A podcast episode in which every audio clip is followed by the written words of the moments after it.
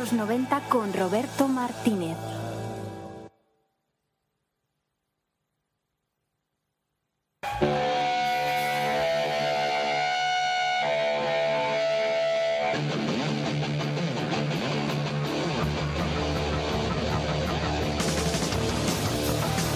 Buenísimas tardes, cuando se cumplen las 6 y 2 minutos de este jueves, sintonizas el 107.3 de la FM, sintonizas el programa Bienvenido a los 90.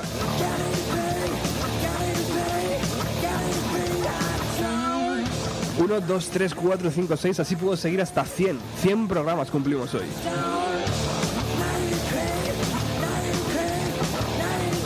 100 jueves aquí a vuestro lado en vuestra emisora Alcobendas San Sebastián de los Reyes a través de la FM o www.radioutopia.es para todo el mundo online.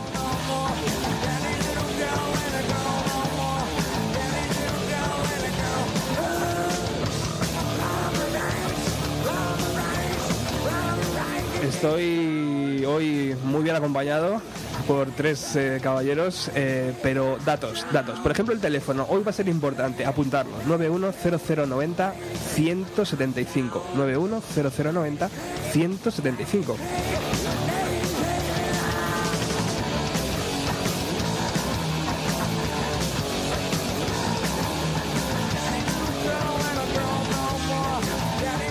Otro dato importante, hoy toda la música que va a sonar ha sido seleccionada por eh, gente que a través de un foro se ha ido conociendo, a través de un programa de radio antiguo ha ido conectando de nuevo con sensaciones y han hecho una lista de canciones impresionante y eso es lo que va a sonar hoy.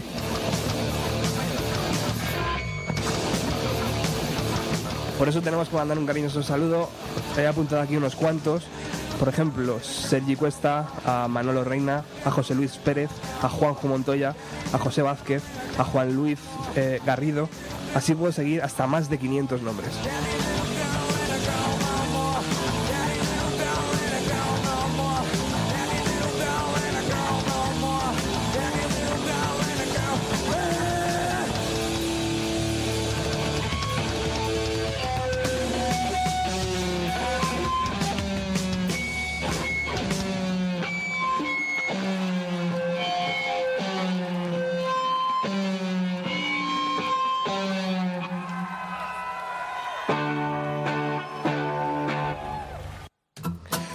Y así teníamos que arrancar, por supuesto, con Negative Creep, con esa versión en directo de Nirvana eh, y con una de las canciones favoritas del el invitado de honor de hoy, Paco Pérez Brián.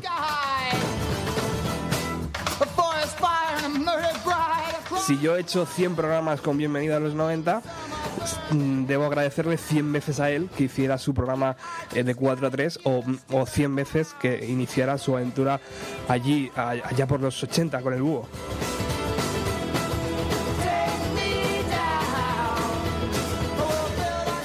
Si yo tengo un mínimo respeto y un mínimo amor por este medio de comunicación que es la radio, le tengo que agradecer mm, un millón de veces a Paco que me inculcara los fines de semana a través de sus vivencias el amor por esta, por esta, por este medio de comunicación.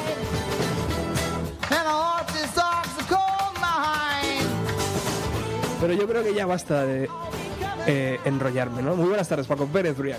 ¿Qué tal, Roberto? Buenas tardes. Encantado de que estés aquí al, la- al lado de la pera. Déjame darte las gracias por Bueno. lo cariñoso que eres conmigo siempre, por los 100 programas, por supuesto, por la estupenda presentación del programa que has hecho. He de decirte que para mí, eh, de lo poco que aprendí, creo que una de las cosas que eran fundamentales era empezar bien un programa y, y me ha encantado cómo lo has empezado y, y nada, solo te- ya sabes que solo tengo agradecimiento hacia ti porque creo que eres mi arqueólogo favorito.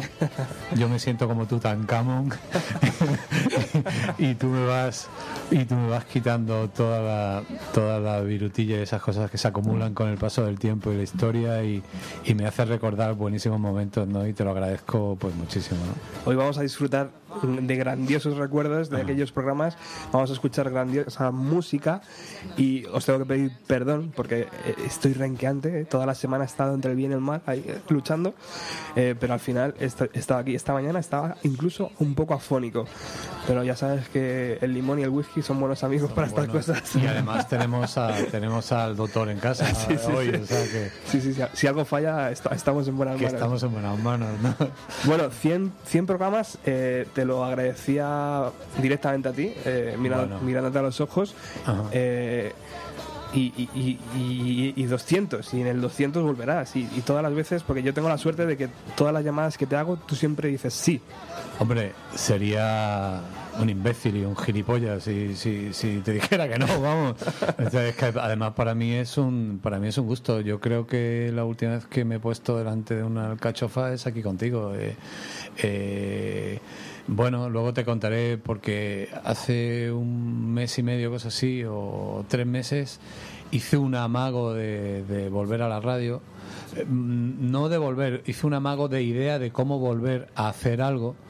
Y, y bueno, pues por una, por una circunstancia triste y, y tal, pues eh, no pude, no lo continué, aunque sé que a la persona que se lo propuse o se lo comenté eh, quiere hablar conmigo para, para, para intentar hacerlo, ¿no? Eh, pero bueno, que, que, que yo la última vez que, que, que a mí me encanta estar en una radio y más en una radio como esta, ¿no? O sea, que esta radio es como en la radio que, que en la que yo siempre me he desenvuelto porque para mí el locutorio, el, control, eh, el micrófono, el, eh, es el momento en el que tú estás con tus amigos y con la gente que no sabes cuántos son ni cómo son y tal, pero que sabes que, estás recibiendo un- un- una respuesta de ellos y tal y cual.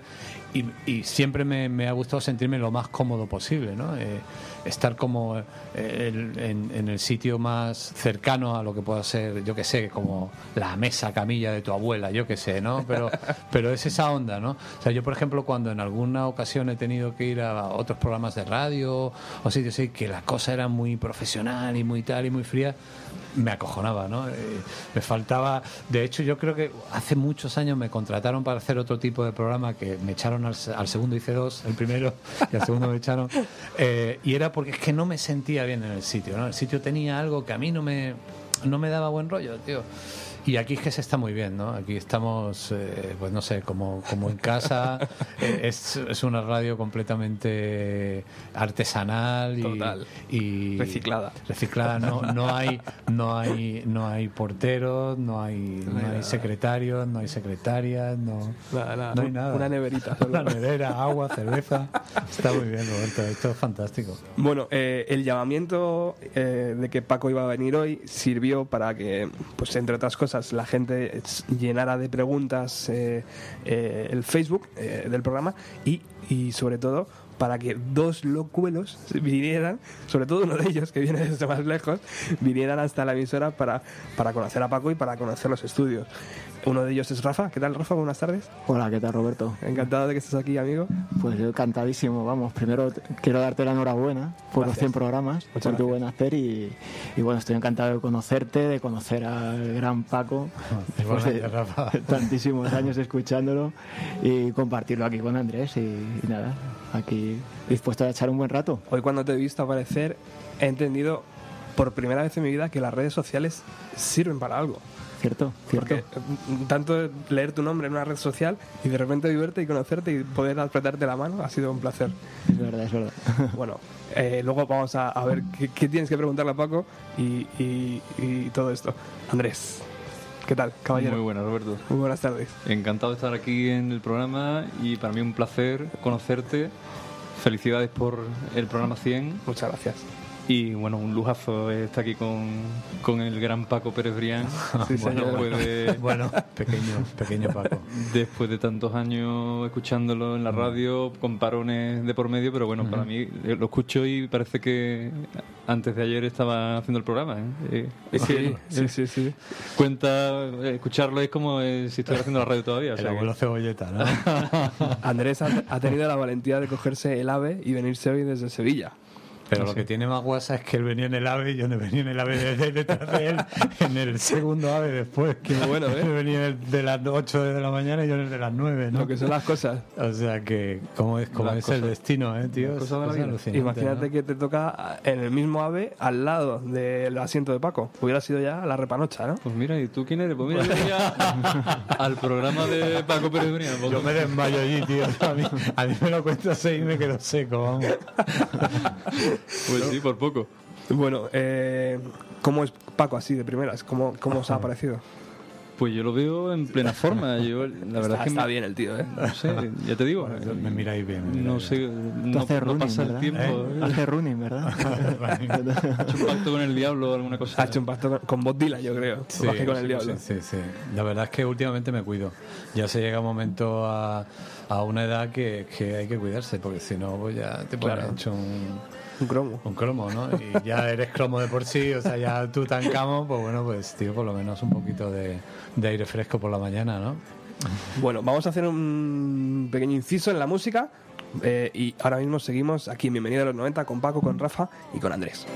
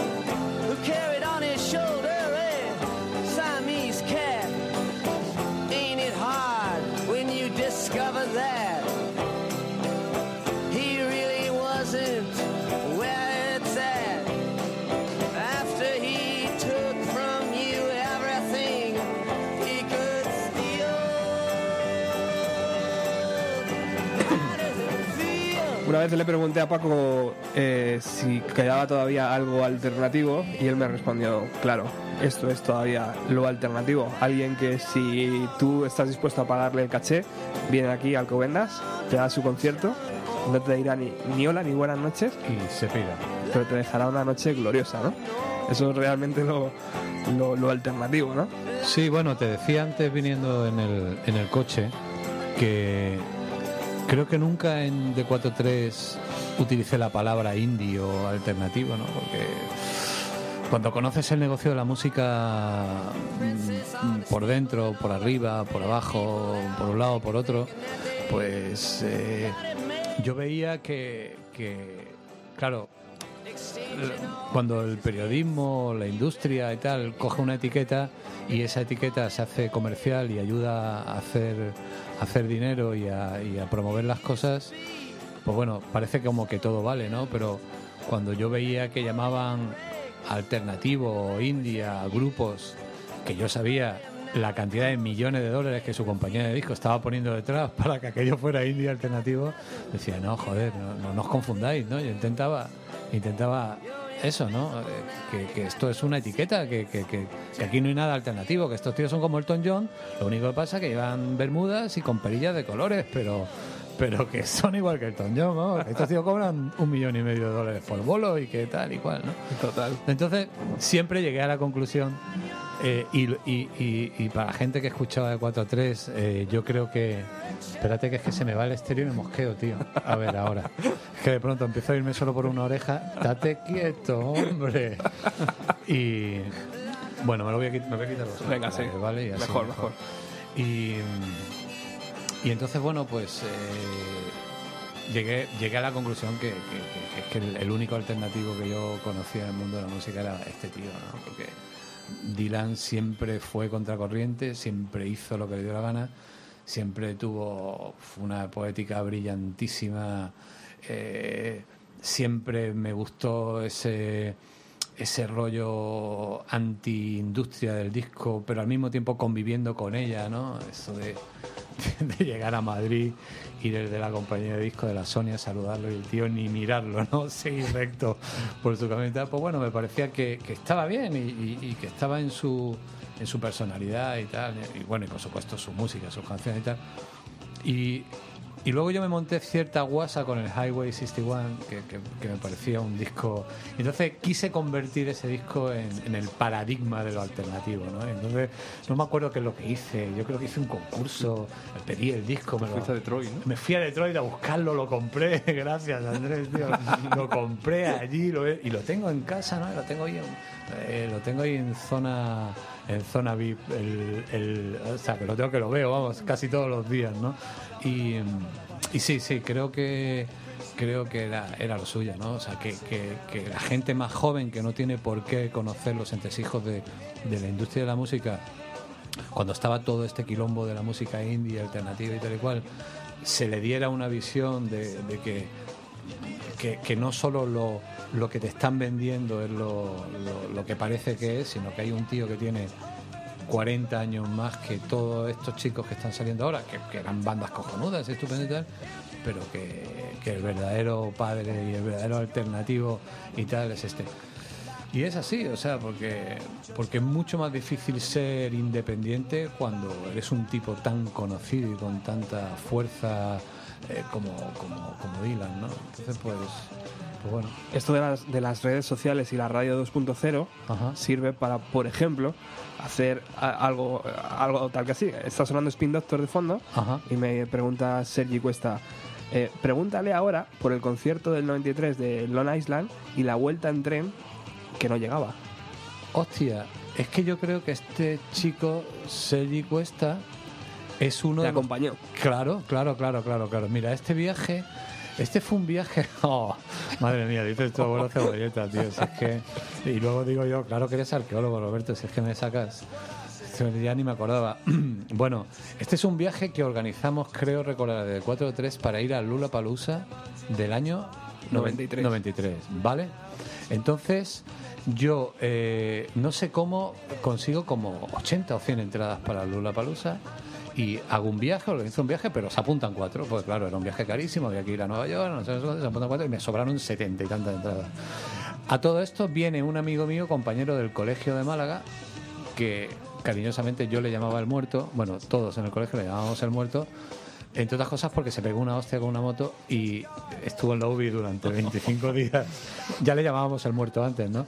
Pero tal, entonces la gente en Málaga, como la guasa de ahí abajo, tú que eres de Sevilla, ¿sabes? Tal, La gente, ¿dónde está el muerto? No, no, si no se ha muerto todavía, está ahí en la UBI tal y cual, ¿no? Bueno, pues yo me llevé al muerto, que es un chico de Málaga que no comprende que el resto del mundo no sea Málaga. O sea, él, él no comprende que, que un tío de Nueva York, de la calle 42, no conozca la calle Larion, ¿no? Entonces, imagínate lo que fue ir con este elemento durante una semana por el mundo, ¿no? Y entonces todo empezó porque habíamos quedado con Chris que tocaban en St. John Beach, que es un, es un escenario que está en- encima del mar y luego una grada para no sé si son 10.000, 12.000 personas. Tocaban los Screaming Trees de teloneros y luego tocaba Cristóbal y, sus, y sus catetos, como él le llama, ¿no? Entonces nos fuimos allí llegamos a, a John Beach y tal, pero a la vuelta, pues sí, creo que no había forma de volver a Nueva York y tal. Pero bueno, fue mucho peor luego cuando fuimos a Lula Pagosa para volver a Nueva York. Y, y sí, Joel, Seri, si me estás escuchando, tío, te mando un saludo. Te acordarás del muerto, claro, porque creo recordar que nada más que montarse en avión te contó un chiste de unos catalanes, o sea que también fue para matarlo, vaya. Porque, pero vamos, la criatura, la criatura es que es así, es un buen tío. Mi amigo Manolo Martí, el muerto. Estoy seguro que no nos está escuchando, vamos, ni siquiera. Yo creo que no tendrá ni teléfono móvil. Pues eh, Paco, todo lo, todo lo que hemos conseguido eh, agrupar de, de esos audios de, de Ajá. 4 a 3 nos ha servido para abrir otro cajón llamado el búho. Ahí hemos encontrado eh, momentos gloriosos. Madre mía. Eh, y yo creo que es un buen momento, de hecho, para... Lo hacemos al principio y así nos lo quitamos de en medio para mandar un... Allá, allá donde está, allá donde esté, ¿no? Ah, sí, A- claro. a- al compañero caído. A mi querido Morante, sí, el búho, el búho es un programa que, que, bueno, eh, es el primer programa de radio que hago en mi vida, bueno, el segundo, pero o el tercero, pero verdaderamente el primero para, para mí, ¿no? Y yo, bueno, eh, me vengo a estudiar la carrera de publicidad aquí en Madrid y ya estando en primero, pues una noche me encuentro un vecino mío de Málaga, Pedro Lozano, con el que me vi el otro día, además y, medio bolingas en una noche de sábado ahí por Moncloa le digo, pero este verano vas a hacer un programa de radio. Entonces fuimos a Málaga, eh, a la emisora y tal, y claro, como estábamos en la Facultad de Ciencias de la Información, llegar a, una emisora donde la locutora más conocida era María Teresa Campos y unos tíos con 18 años que, que, que venían de la facultad, que éramos la tercera o cuarta promoción, entonces pues, bueno, pues nos abrieron las puertas, que luego nos las cerraron, ¿no? Porque cuando nos dieron el programa, Pepito, el portero, no nos abría hasta un minuto antes de empezar el programa, ¿no? que era acojonante. ¿no? Nos veía con unas pintas que no nos abría la puerta, el hijo puta. A ver si van a hacer algo a la campo. hasta que falta un minuto. No, no, porque la Campos está. O sea, entramos a trabajar en la radio porque eh, el director de aquella época, que era un tipo entrañable y ya desaparecido también, eh, y que ahora no me voy a acordar de su nombre, pero bueno. eh, de pronto le había caído una cosa que se llamaba FM, frecuencia modulada, y no sabía qué es lo que era. Ahí me han montado un estudio, es una frecuencia nueva que... Pero claro, dice, yo creo que en Málaga nadie tiene un aparato. O sea, eh, digo, bueno, pues ah, para nosotros está bien. Pues, bueno, decíamos, claro, si nosotros tenemos ni puta idea, no hemos hecho nunca un programa de radio, me pones ahí en la onda media y me destrozan, me, me, me matan, vamos, no duro ni un segundo aquí, ¿no? Entonces, pues bueno, fue, fue, una, fue una buena, un buen aprendizaje. Que, que creo que ahora, pues efectivamente, hay academias donde tú haces programas o prácticas o emisoras como esta, que harán que un día Roberto acabe en una emisora, le hagan un ofrecimiento a otra emisora y tal y cual, etcétera, etcétera, ¿no? Entonces, eh, hicimos ahí unas prácticas de verano y ya al volver aquí, eh, yo, joder, nos ha gustado mucho la experiencia tal, porque no nos ayudáis. Pues ir a Radio Juventud de Madrid, que era la emisora eh, hermana, digamos, de la que habíamos estado en Málaga y tal, y ahí nos dieron un, un rollo tal. Y bueno, lo voy a hacer más corto tal, y llegamos a hacer el búho, ¿no? Y de pronto nos vimos que éramos el programa de por la noche de 11 a 2 de la mañana que competíamos con José María García. Ahí porque, nada. Porque que- ahí en nada. Pero claro, no había todavía televisiones, o sea, estaba la 1 y la 2. Y, y poco más, ¿no? Entonces, y nosotros éramos cuatro tíos frikis de 18 años que a las 11 de la noche, después de todo el día, la facultad, para arriba, para abajo y tal, metiéndonos hasta el mundillo, pues eh, éramos como, como, como cuatro petardos eh, explotando cada cinco segundos, ¿no? Y bueno, y por ahí configuramos un... Ya, hombre, yo ya venía con la movida de Málaga, porque es que la, la movida de Málaga era muy heavy, porque ya como era un programa que sabíamos que no nos escuchaba nadie, hacíamos unas perrerías increíbles, ¿no? Entonces, eso lo fuimos adaptando en el búho, que también cuando empezó no nos escuchaba nadie, porque era una emisora que se estaba reciclando y tal, y empezamos a crecer.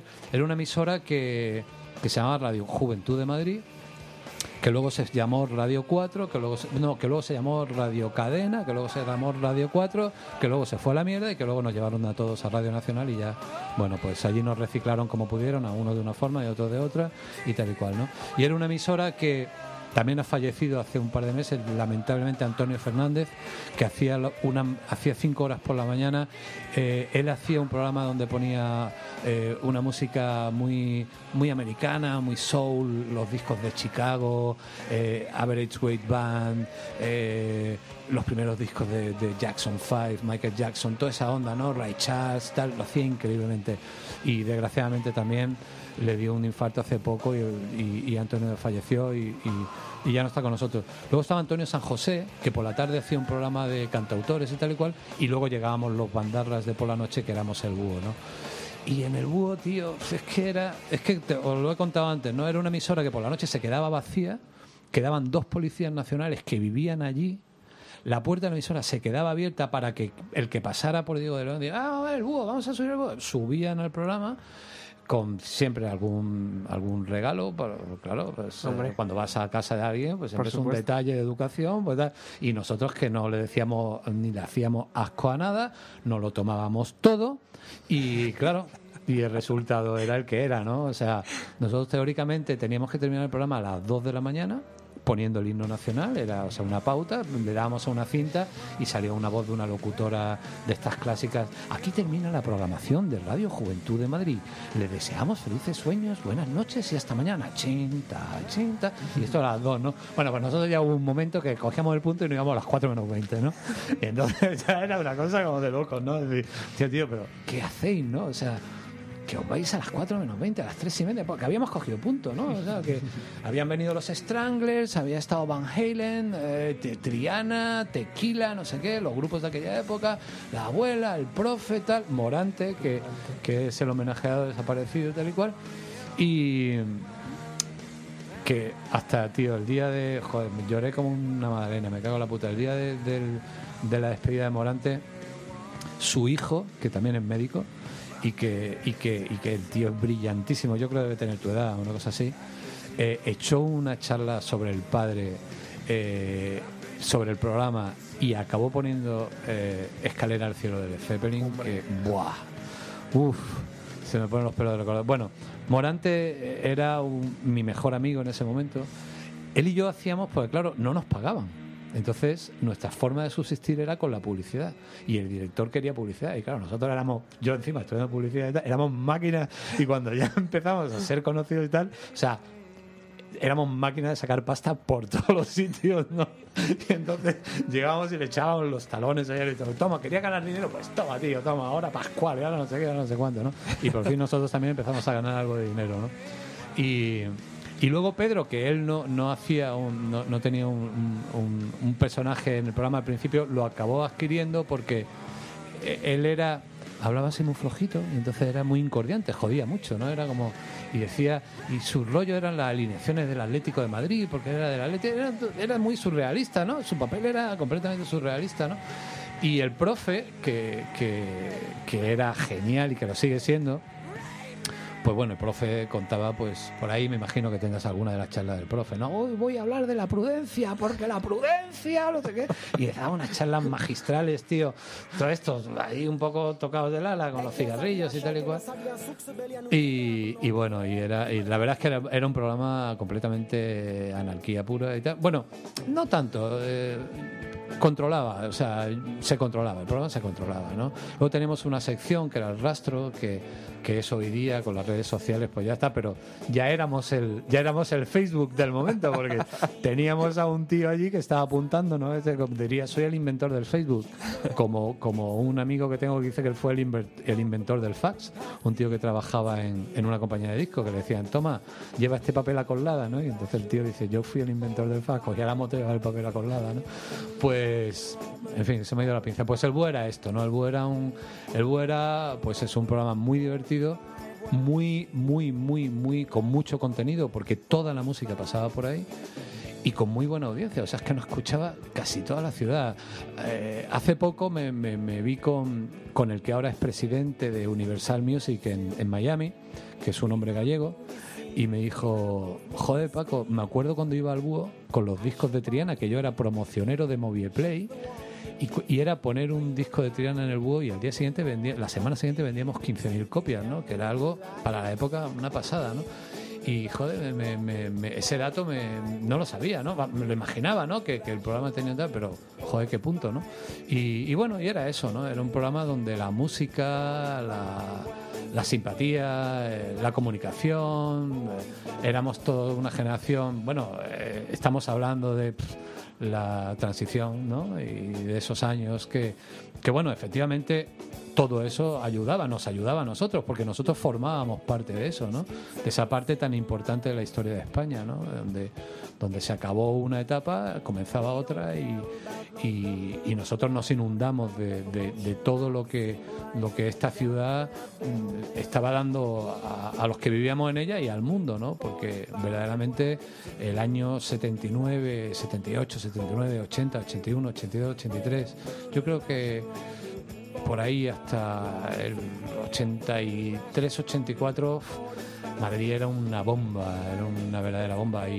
Y bueno, y tuvimos la suerte de, de vivirla y participarla, ¿no? Y, y sobre todo con la música. Yo de pronto me vi presentando a Chuck Berry, tío, en, en el, en el campo de la mina. Presenté a Jerry Lee Lewis, presenté a artistas que, que yo no ponía, o sea, pero que de pronto tuve la suerte, ¿no? Y, y- porque es que había tanto de todo que, que- que pillabas por todos sitios, ¿no? Entonces, pues, oye, ¿quieres...? Tío, Paco, vente esta noche que actúa Chuck Berry por primera vez en España y tal, quiero que lo presentes tú. Como, claro, tío, ¿cómo no? Allí, que por cierto, lo presenté, el concierto empezaba a las 10 y Chuck Berry llegó a las 2 y media de la mañana, o sea que bueno, eran unos tiempos también de... No sé, tío, a ver, De aguantar algún ahí, día, ¿eh? algún día igual me animo y, y cuento algo, si escribo algo, porque lamentablemente no, no hay mucho, ¿no? no Hay sé. poquito, sí. Está por ahí el Ordovás, que escribe mucho, ¿no? Diego Manrique, que es el que mejor escribe de todo. Yo lo que pasa es que soy muy zoquete y escribo muy mal, ¿no? Por eso siempre me- se me da más el rollo del, del pico, ¿no? Pero, pero es una época con tanto, con tanto, tanto, tanto y con tan poco, ¿eh? porque yo siempre he sido crítico con, con los medios de comunicación en la música en este país, ¿no? porque a estas alturas, el otro día lo reflexionaba con alguien, ¿no? O sea, ahora, por ejemplo, el otro día viendo eh, eh, con el programa este de Cuéntame lo que pasó, ¿no? Que están en los 80, ¿no? Bueno, tiraron de documentación, de, de televisión, y vimos qué pasaba en los 80, vimos imágenes, vimos... eh, yo me acuerdo estar con Angus Young en Prado del Rey a las 9 de la noche para grabar Highway to Hell en, en el programa de, de José Luis Uribarri. O sea, que aunque no sabían por qué, pero pasaban esas cosas y había algo.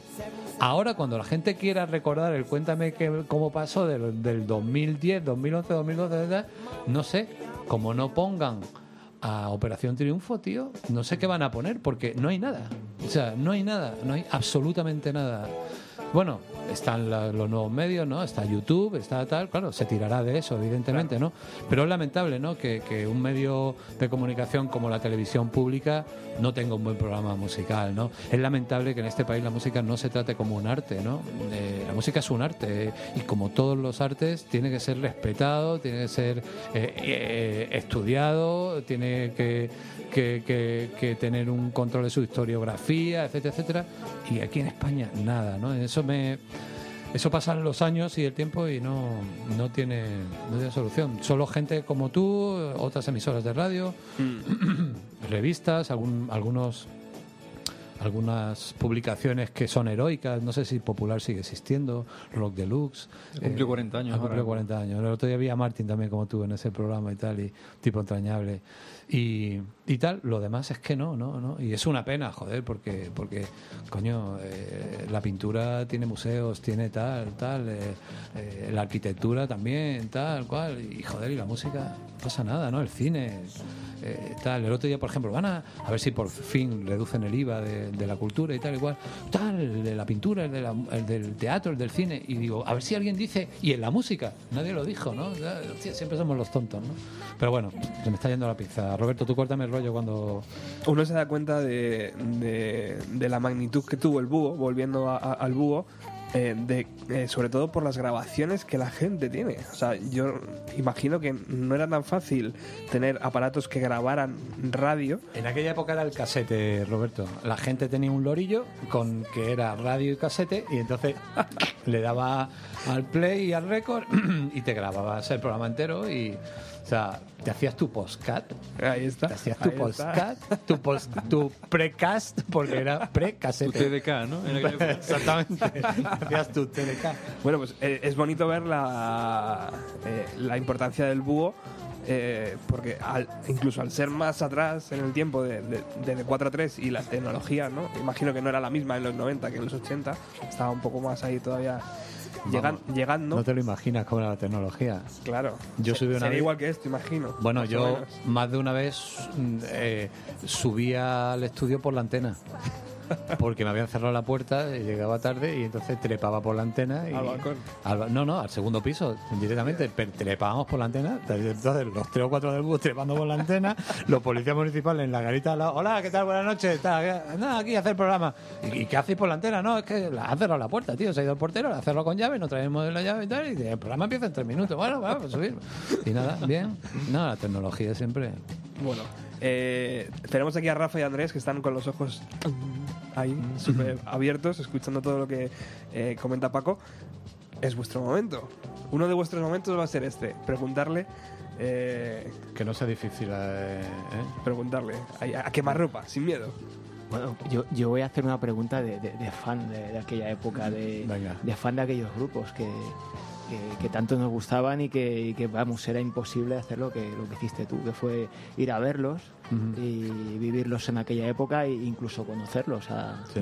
a los líderes de estas bandas como, como Kurt Cobain, Eddie Vedder o Line Staley. Y no sé, yo quería que nos contaras un poquito, pues no sé, las, las impresiones de al conocerlos a ellos y bueno, y de, y de poder haber asistido a esos conciertos, cómo, cómo se vivían, cómo se sentían en aquella época. Bueno, para, para mí es que además eh, lo que pasa con D4-3 es que yo después de 10 años haciendo el búho y de, y de comunicarme con una generación, de pronto eh, me, pegué un año sabático y tal y cual, o dos o algo así, y un día eh, voy a, ver al director del, de Geffen Records en España y me dice, tío, tengo aquí un disco que es un grupo que están lanzando en Estados Unidos y tal y cual, y, y no sé qué hacer con ellos, porque aquí, claro, como tal, rock, no sé qué. Y me dio, eh, me dio un disco de Nirvana, ¿no?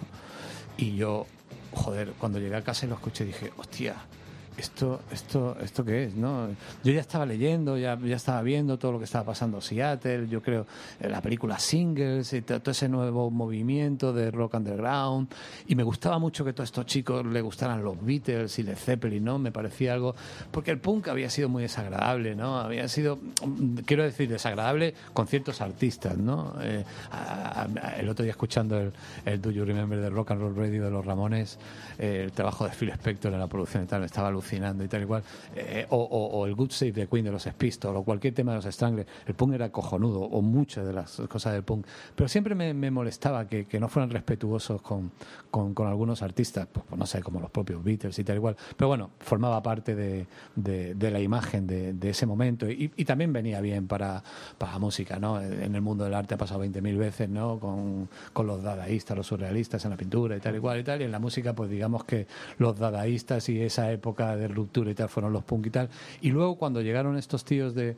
de la costa ah, oeste eh, en Estados Unidos, mm, como diciendo somos el penúltimo suspiro del rock and roll y tal y cual, y nos gusta Led Zeppelin, y nos gustan los Beatles, y, y nos gusta hacer esto y lo otro y tal y cual, pues cuando yo ya escuché el disco de Nirvana, eh, escuché el primer álbum y, y luego y luego ya cuando escuché Smell Like Teen Spirit, dije, hostia, tengo que volver a la radio, ¿sabes? Eh, fue como fue como el, petardo en el culo, ¿no? Eh, Yo estaba estaba bien, estaba vago, estaba bueno, estaba de puta madre porque porque cobraba y no curraba, o sea, estaba- me había me había un director me había me había clausurado el búho de una forma tan cutre y tan Uf, fue muy feo, ¿no? Pues nos dijo que se acababa el programa en mitad de un pasillo y tal, y me pareció después de todo lo que había pasado, ¿no? Tal, y me dijo, y yo le dije, bueno, ¿y ahora qué hago? Y me dijo, ah, pues búscate la vida, ¿no? Entonces, pues me fui a mi casa y, y cuando pasaron un año y medio me llamó y me dijo, tío, ¿tú no curras o qué?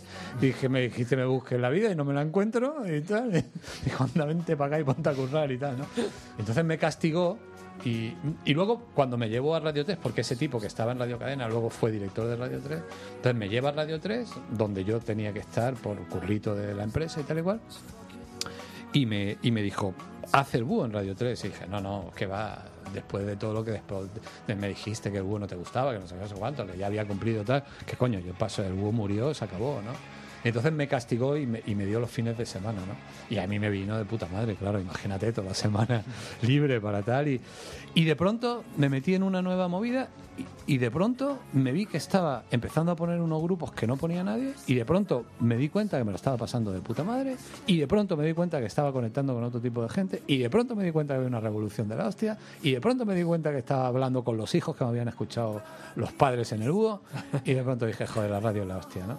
Y entonces yo iba ahí a de 4 y, y me lo pasaba del- como un bendito, o sea, ya lo decía antes, ¿no? Para mí era, eh, bueno, yo trabajaba toda la semana, al final, al final trabajaba toda la puta semana, o sea, al final lo que parecía que me hackeaba, no, no, al final toda la semana yo me concentraba y trabajaba para, para, para el programa. Y yo eh, el martes, eh, a lo mejor a las 7 de la tarde decía, el sábado voy a empezar con esta canción de Triana y después voy a poner a, yo qué sé, a Screaming Trees o a, o a Led Zeppelin o lo que fuera, ¿no? O, tal canción de Nirvana. Espérate que se me ha ido otra vez el, el esto y me mosqueo, tío. Ahora bien.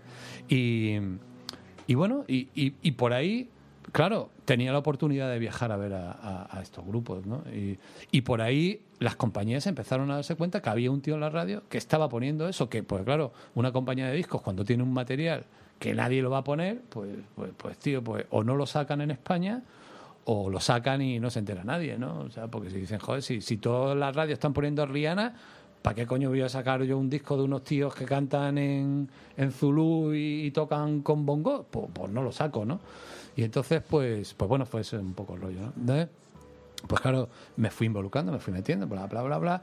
Y como yo ya tenía, pues bueno, la chepa un poco curtida de, de tantos años también currando y tal, pues conocía los mecanismos para tal. Entonces, claro, cuando tú ibas a una compañía de discos, se decía, oye, tú tienes un grupo que se llama Alice in Chains, ¿no? Ah, pues sí, sí.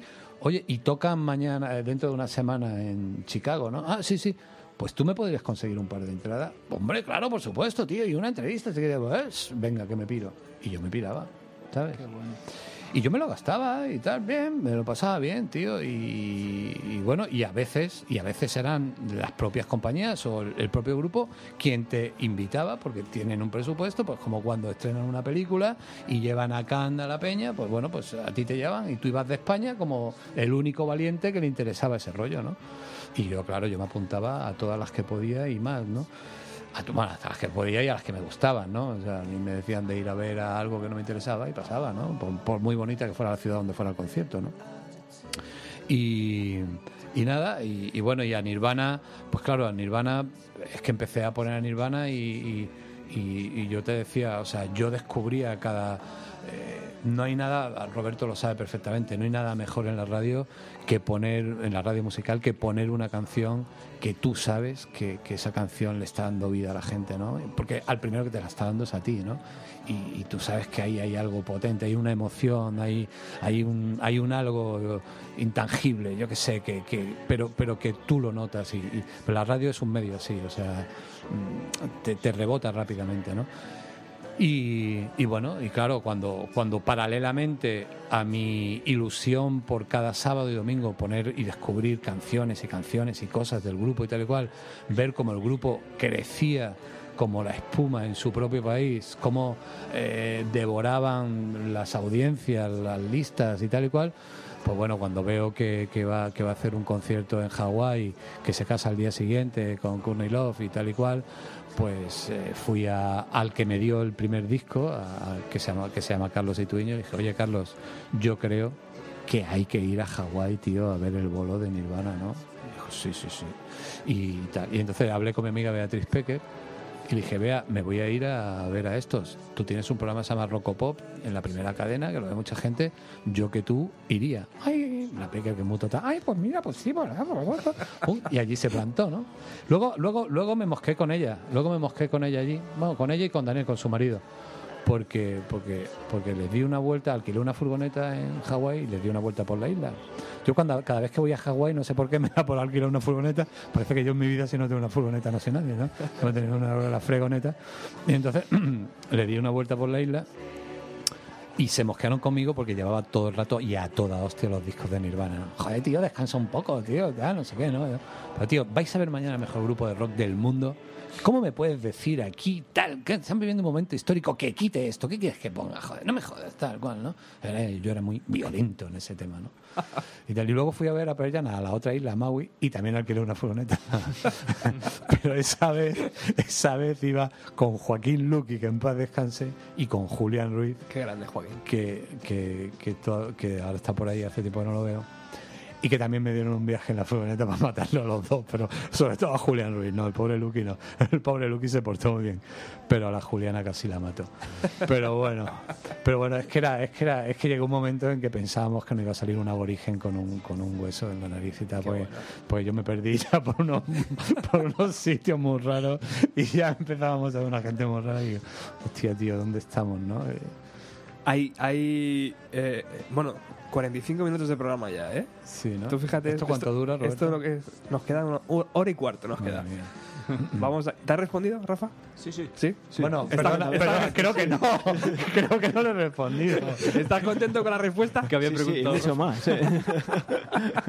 Bueno, total, que al final, tío, era cojonudo verse con los grupos. Y, y sabes lo que pasa, que siempre, cuando tú estás con un artista bueno, cuando tú estás con un artista de verdad, el artista de verdad es, es normal, es una persona normal y corriente.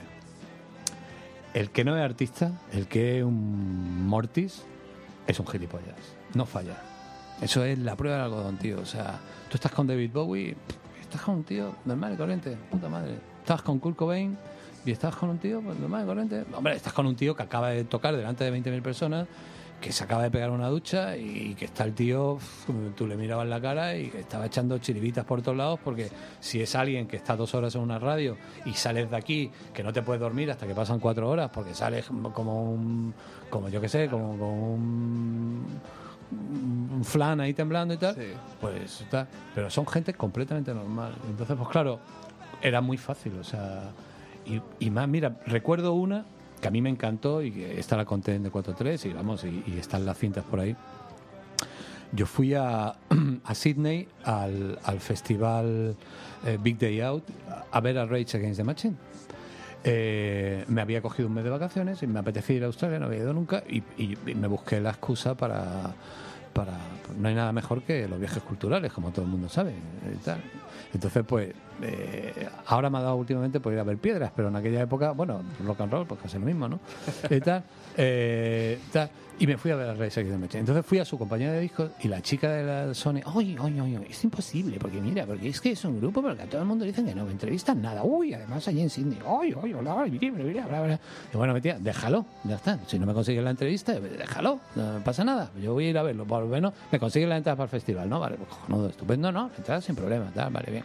Luego fui al director de Radio Nacional de aquella época, se duró poco, afortunadamente. Y, y le digo, oye, mira, que, que me voy a Australia a entrevistar a este grupo, a intentar entrevistarlo, a ver, hacer un reportaje sobre Race Against the Machine. ¿Race Against the qué? De Machine. Pero no de Antonio Machine, sino de la máquina de la rabia. Y tal, igual. Y me dice el tío, no te pierdas esta, Roberto, el director de Radio Nacional de España del año pues yo qué sé, sería el 92 o 91 o 93, yo qué sé. Y me dice, ¿y si te partes una pierna estando allí, qué? Y le digo, ¿y si te cae a ti ahora mismo el despacho encima de la cabeza, tronco? ¿Le harías un favor a la radio? De puta madre, ¿no? Pues no, no, no me caí ni me pasó nada, ¿no? Y entonces, cuando estoy allí, tumbado en, una zona del festival a las 4 de la tarde, se abre la puerta, una de las puertas que daban así como al backstage y tal, y veo que sale Zack de la Rocha con, con, su, con su tío de seguridad y con, y con el tour manager o algo, y, que, y me doy cuenta. Entonces, automáticamente me levanto, "Rob", yo no soy así, no, no tengo, no soy un tío mitómano, pero me levanto y digo, hey Zack, eh, bla, bla, bla". Eh, se para, el tío me ve, tal. mira, que, que, que que he venido de España a ver el concierto y, y, eh, llevo dos meses intentando hacerte una entrevista con Sónico, tal, le dije el nombre y que no, tal. Dice, tranquilo, tío, después del concierto, estate aquí y hacemos la entrevista. Pues de puta madre, ¿no? El concierto y, tal, y efectivamente, tío, termina el concierto y a la media hora sale el tour manager y me dice, oye Paco, pasa para adentro. Y estaba eh, el grupo, eh, los Reyes tenían un camerino como ellos se merecían, evidentemente, con un Porsche, mm, era verano, allí en Australia y tal, un Porsche tal, y el tío me esperaba con una botella de champán frío y tal. Y claro, tú, hostia, tío, lo que la compañía de discos no me pudo conseguir, mira qué fácil ha sido, ¿no? Y, y tal, ¿no? Y, hicimos la entrevista, ¿no? Y, Y de repente los fans españoles tuvieron acceso a Zaz de la Rocha. y claro, bueno, y, y- de pronto yo pude. Yo creo que nadie en España ha entrevistado a Zac de la Rocha. Yo creo que es la única entrevista que por- no sé dónde estará, pero bueno, eh, pues ahí está. Yo doy fe que la hice y tal, ¿no? Sí, y, hombre, y está, pa- está. y pasé con él una hora allí sentado, no, ah, bebimos la botella de champán, de puta madre, me pasé muy bien. Y coronó mi viaje de una forma fantástica, ¿no? Entonces tú me preguntabas, ¿qué tal eso? Pues lo mejor, ¿no? Lo mejor porque cuando estás con artistas de verdad es un gustazo. Qué grande. Bueno, Andrés, tu turno. Pues nada, la verdad que son muchas preguntas las que se me ocurren. Mm, Yo creo que hemos hablado de esto antes del programa. De 4 a 3 yo creo que tuvo una importancia no solamente por, por todo lo que Paco nos dio a conocer, sino también por la época en la que se desarrolló el programa. Y fue, la, yo creo, también una cosa premonitoria, ¿no? porque empezó justo antes de que explotara el, todo el movimiento de Seattle y demás. Y se acabó justo cuando ya estaba empezando a cambiar todo el negocio de, de la música. Pues yo recuerdo que el último mes o mes y medio de Paco en la radio fue cuando consiguió su primer correo electrónico. De hecho, nos lo dio y yo apunté eso que no sabía lo que significaba la arroba ni esto. Digo, pero coño, si me va a contestar por aquí, yo, yo le mando un- lo que sea. La algarroba. Y, y la verdad que fue un programa que marcó una época porque yo personalmente desde que terminó el programa de 4 a 3 mm, mm, es que no he vuelto a escuchar radio musical. Y yo le quería preguntar exactamente, mm, ahora que ha cambiado ya todo, que mm, han pasado ya 15 o 16 años, echando la vista atrás, ¿cómo ves ahora cómo está todo el negocio este? Si la radio sigue siendo radio, si ya no tiene nada que ver con lo que tú hacías. O... Claro. Eh, Lo hablábamos antes en el coche, sí. Bueno, eh, pues, ev- evidentemente el cambio ha sido brutal. O sea, eh, los últimos 10 años han sido eh, de- una revolución, sobre todo de los soportes y tal, que ha, que ha, desmo- ha desmoronado la industria de la música completamente. Y primero, si lo vemos de una forma piramidal, pues eh, digamos la gente que generaba el producto, que, eran las compañías de discos, las compañías de discos no supieron estar a la altura de los cambios tecnológicos, tal y cual y tal, perdieron el tren, luego lo han intentado recuperar, tal y cual, y, ah, y con todo se fue desmoronando todo, o sea, se desmoronó eh, pues la radio, se desmoronó la prensa musical, eh, se, se desmoronó todo, prácticamente todo, ¿no? Y, y claro, mm, pues eh, es muy difícil, ¿no? Eh, cuando recuerdas, cuando ahora estamos recordando las cosas que hacíamos y tal y cual, ¿cómo es la radio de hoy día, ¿no? Pues la radio de hoy día, me imagino que la mejor radio de hoy día es esta, la radio independiente de Roberto, la del tío que tiene un- una mesa como la suya en su casa y, y tiene una radio que se llama radio no sé qué y se puede escuchar por internet y la escuchan sus colegas o, o 50.000 colegas y tal.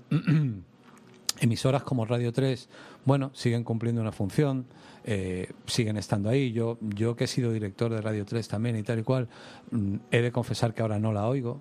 La oigo muy poco, a lo mejor zapineo si encuentro una canción que me gusta o algo que tal me entretenga metal, si no a lo mejor me cuesta trabajo, ¿no? Si tal y, me pasa otra cosa, pero generalmente en, me- en la radio que puedo oír ahora mm, no me paro casi nada porque porque porque yo la radio de ahora se llama Radio Rihanna, o sea, no, porque es todo el rato Rihanna, que por otro lado me parece una cantante estupenda, ¿no? Y que algunas canciones me parecen cojonudas, pero pero que no, que se ha acabado, o sea, eh, el otro día yo solo cavilaba, ¿no? Y, y como, como sabéis, así en los últimos años me ha dado un poco por, por, por el mundo del arte y tal y cual, y estudiar un poco eso.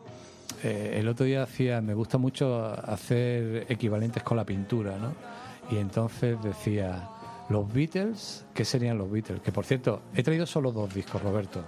Uno de los Beatles y, y este de Nirvana, que no sé si tú tienes. Ah, qué bueno. Sí, este lo ponía yo mucho. Este me encantaba la versión que hicieron de Smell Teen Spirit en, en el programa de El Top of- en el of- Top of the Pops, ¿no? Porque los ingleses como son como son, pues estos vendrían de hacer tropecientos mil bolos más matados que matados y le dijeron, aquí hay que cantar en directo sí o sí, si no, no haces el programa. Y entonces el Kurt se lo cantó de una forma... de- Porque por otro lado es ridículo, ¿no? Haces el, playback, lo que le llaman half playback, ¿no? Pones, pones la música en playback y cantas encima, que bueno, la- estás haciendo la mitad, ¿no? Y, ¿no? Entonces el tío hizo una versión de Melody Spirit brillantísima, ¿no? Eh, ¿Por qué contaba esto? Se me dio la pinza. El... Se me ha ido la pinza. No, estabas hablando de, de, de- de- de cómo estás viendo ahora el tema de la radio, de que pones Radio 3, Ah, escuchas bueno, una ah, sí, canción. sí. Sí, eso, que, que cómo, cómo está un poco el mundo de la radio. Pues eso, que está hecho un poco una mierda. Yo, eh, no sé, se me ha ido la pinza, no, pero quería contar algo, no sé por qué coño se me ha ido. Ah, esto de los Beatles. eh, joder, me jode perder la... Esto, que tú, que... Bueno, vamos a decir, vamos a decir, Roberto, presenta bien a... Eh, hombre, por supuesto. Andrés. A- Andrés es. Es- a- como co- hoy Roberto me ha mandado un WhatsApp esta esta tarde diciendo vienen dos vienen dos amigos oyentes de 43 y, y uno es de Castellón el otro de Sevilla Sí. y yo digo joder qué responsabilidad y me dice pues joder pues encima eh, uno de ellos es, es cirujano Sí, señor. y dice, para que veas que no solo los bandarras te escuchábamos, ¿no? y, y cuando me pregunta a Andrés, digo, ¿qué, ¿y qué, qué rajas? Y me dice, yo cabeza, soy neurocirujano, ¿no? O sea que, El top. que ¿no? tener una buena cabeza aquí con una mala cabeza como la mía, pues me da una seguridad. Entonces, ¿tú crees que esto es malo lo que me pasa, Andrés? Que se me vaya la pinza. En la consulta se ven cosas peores. No te preocupes. bueno, bueno, pues no sé, tío, lo que estaba contando. Que sí, que ha habido una. Ha habido una... Ah, bueno, sí, ya, ahora me, tal, que, me, que- que me gusta comparar lo, de, Ah, lo del arte, la pintura y Ah, tal. Y vale, entonces yo tal, decía, los Beatles, joder, pues los Beatles, ¿qué serían los Beatles? ¿Qué creéis que serían los Beatles en el mundo de la pintura? ¿A, a qué movimiento o a qué, a qué época de la historia del arte eh, pondríais a los Beatles? A ver si coincidimos. A ver, a ver. No lo sé. Por ejemplo, no, ¿eh? en el Renacimiento, tío. ¿no? O sea, por ejemplo, la música clásica, eh, la música romántica, tal, siglo XVIII, XIX, tal, XVII, tal, serían los griegos, ¿no? Los pondremos ahí con los griegos, ¿no? Y tal y cual, un poco de Bizancio luego, y tal y cual. Los Beatles son, o sea, eh, Brunelleschi, Leonardo, Rafael y Miguel Ángel. Claro. O sea, Lennon y McCartney, Miguel Rafael, tío. Es que está, está- o sea, uno el dibujo, el otro el color, tío. Es que, que es perfecto, ¿no? Vale. Entonces, haciéndome estas pajillas mentales que me gustan, eh, luego pasaba, ¿no? Vale, bien. Y, eh, ¿y el heavy metal qué sería? Eh, en pintura. Sea, el pop art. Eh, no, yo el heavy metal, no, no lo he pensado que sería el heavy metal. El, el punk sí tengo claro que sería el, el- el rollo del dadaísmo, ¿no? El romper con todo y tal, ¿no? El heavy... Hola. Eh, eh, eh, Hola. eh, se me va, se me va, se me va. Bueno, sí. hemos recibido una llamada. Yo A no sé ver. si está pendiente. Ah, Buenas hola. tardes. Hola, buenas tardes. Hola, ¿qué tal? Hola.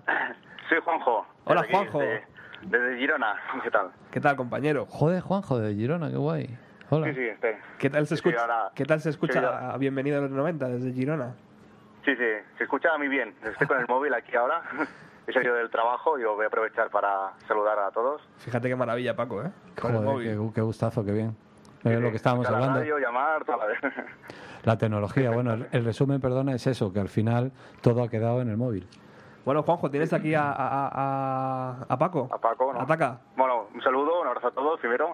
Muchas gracias. Igualmente. Igualmente. Y la pregunta que iba a hacer, porque ya la colgué el otro día en el Facebook, es ¿cuál es tu opinión ahora actual, ahora al escuchar toda la Pearl Jam, a escuchar Soundgarden, a escuchar Alice in Chains o a escuchar Foo Fighter? ¿Qué comparación haces de, respecto a ahora, respecto a hace 20 años, no? Que, ¿Qué me quieres preguntar? Solo ¿Qué, qué me, por- qué- qué me parece lo que están sí, haciendo ahora, ahora? actualmente, sí. Lo que hacen. Bueno, primero de Comparado hace 20 años. Vale. Comparado hace 20 años. Vale, primero de decirte que te voy a ser muy sincero, no lo sigo como lo seguía, ¿vale? Mm. Eso es lo primero. Eh, porque posiblemente me, me quedo con, con lo que hicieron en aquella época. Cuando he escuchado algunas cosas de ahora, unas me han, me han gustado más, pero no en profundidad, algunas me han gustado más y otras la verdad es que me han gustado menos. Pero yo no sé si te acuerdas que al final, eh, en los últimos tiempos de 4-3, yo ya a, a todo este tipo de gente Sí, a- un poco. ya, ya. les llamo patrimonio de la humanidad, ¿sabes? O sea, Hmm. un- un- una banda como Nirvana, como Pearl Jam, como los Stone, como los Beatles, como Dylan, como Paul McCartney, como los Strangler, como gente que han sido capaces de, a través del arte de la música, comunicar con tantos millones de personas y, y hacer emocionar o, o hacer vibrar a tanta gente, pues para mí son patrimonio de la humanidad. Entonces, como todos los artistas, eh, tienen épocas de, de más brillantez, de menos, más oscura, más, ¿sabes? O volvemos a lo de la pintura. Si vemos al Goya del principio o al Goya negro del final, pues no tiene nada que ver, ¿no? Entonces, pues esto es así, ¿no? Entonces, claro, evidentemente cuando tú tienes 19 años, estás empezando y tal y cual, yo creo que es más fácil conseguir hacer una buena obra que, que cuando ya tienes 14 discos o 13 discos y, y ya realmente, eh, ¿no? El artista dice, joder, no me quiero repetir, ¿no? Y por otro lado, su- compañía de discos o su manager está diciendo, sí, repítete, tío, porque si te repites, eh, la, caja, la caja empieza otra vez a funcionar, ¿no?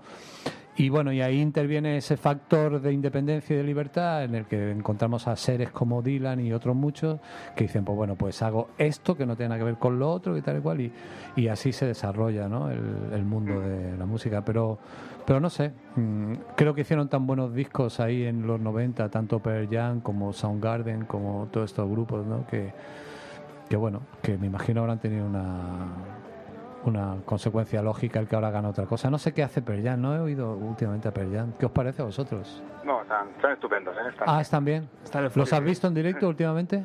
Ahora iré en junio a Italia a verlos. Ah, qué ya que guay. no pasan por aquí, aprovecharé el viajecito. Pues mira, no te digo yo que no me vaya a apuntar este verano a ver a Pearl Jam. ¿Están de gira por Europa? Ah, en mayo, junio, así. Ahora están en Australia, Sí, vale. a los Beat Day, esos out, esos que Sí, hacen ahí. sí, festivales sí, de- los Big Day Out están allí, yo los vi en uno de ellos y, y los Stones están tocando también en Australia. Me he propuesto este año ir a Glastonbury después de mucho tiempo otra vez y, y espero que Pearl Jam sea uno de los grupos que estén ahí, estoy seguro que sí. ver, a ver.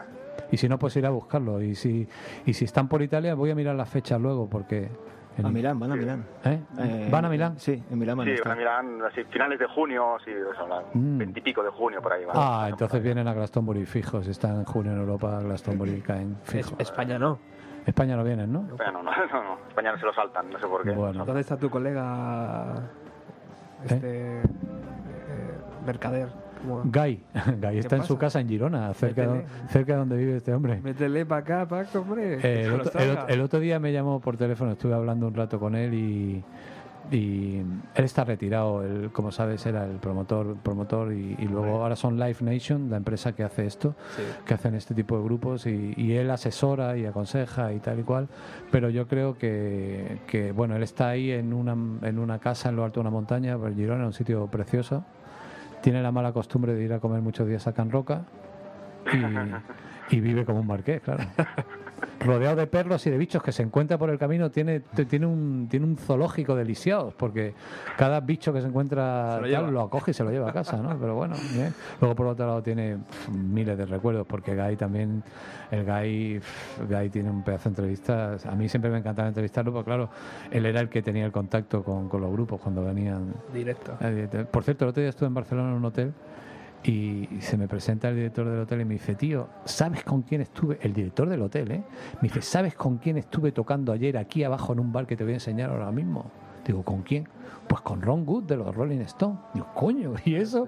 Dice, pues tío, que se ha venido a comprarse un piso a Barcelona, se hospedó aquí, yo le dije que a mí me gustaba el blues y tal, bajamos aquí, tenía el tío un, un lounge de estos pequeñitos, años 30, es el hotel, ¿qué hotel es en Barcelona? Me parece que es el Palace, y tenía un bareto abajo tan bonito, todo de terciopelo rojo y tal. Digo, claro, no me extraña que al Ronnie le gustara tocar aquí un poquito de blues contigo, si además le diste un par de whiskies y tal, Se pues era fantástico, ¿no? Y, y bueno, y el Guy, pues cuando se lo dije, sí, sí, yo ya sabía, si me llamó el otro día Keith Richard desde no sé dónde para decirme que no sé cuánto, sea que el Guy está siempre en contacto con, con todos estos elementos. Bueno, Juanjo, eh, Bueno. eh, ¿qué más Un tienes? ahí? abrazo, Juanjo, un abrazo muy fuerte. un abrazo a todos, ¿vale? Que vaya muy bien la tarde. Muchas gracias. Juanjo, vemos. ¿me- ¿me oyes? Sí, sí, te escucho, dime. Oye, una preguntita. Eh, ¿Tú estás escuchando el programa por el móvil y estás hablando por el mismo móvil al mismo bueno, tiempo? antes me he conectado un momentillo en el, en el móvil, he conectado, conectarme por internet a la, a la radio. Y Entonces ya eh, pillé el número el otro día, de, salía en el Facebook y os he llamado y directamente ya... Joder, yo me acuerdo, yo, Qué yo- yo llamaba al, al- al- creo que era el 913461925, me acuerdo. Hostia, tío. De la de, de la de veces que yo llamé y si tenía la radio puesta muy alta se me, se me quedaba el oído sordo, que se acoplaba y, Se y- y acoplaba. fí- y fíjate cómo, cómo cambió No, esto. ¿eh? perfecto, escucha perfectamente de esto. Eh, hay que ver, ¿eh? Juanjo, Vale, Y también Juanjo. un saludo a Roberto, que hace un programa muy fantástico, ¿eh? El programa que haces, Roberto. Gracias, amigo. Vale, muy bien, me gusta mucho. Me lo bajo, me lo escucho en el coche cuando voy a trabajar a Girona. Eres un crack. lo bajo en MP3 y lo voy escuchando para el trabajo. Bueno, espero conocerte algún día, igual que he hecho con A ver Andrés. si me paso ahí por. Madrid. Sí, a ver. Un abrazo enorme. Un abrazo, Un amigo. abrazo, nos Hasta vemos luego, bien. hasta luego. Juanjo. Adeu,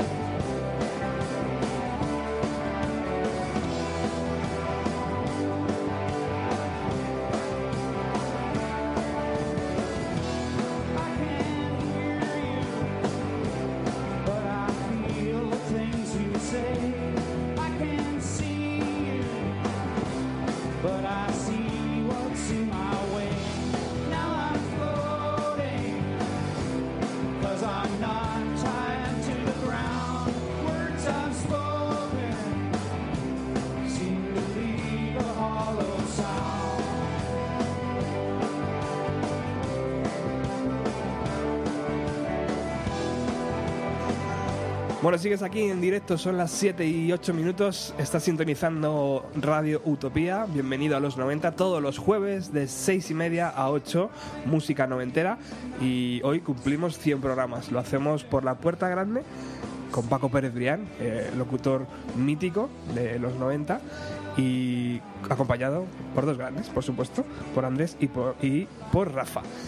Eh, ahora seguiremos con las preguntas a Paco, pero hay una cosa que, que gracias al blog y gracias a, a las entrevistas que Paco hacía en los 90 ha ocurrido. Y es que uh, un, un caballero ha iniciado un proyecto que es muy divertido, porque tú entras en la página y, y, y es un proyecto ambicioso, ¿no?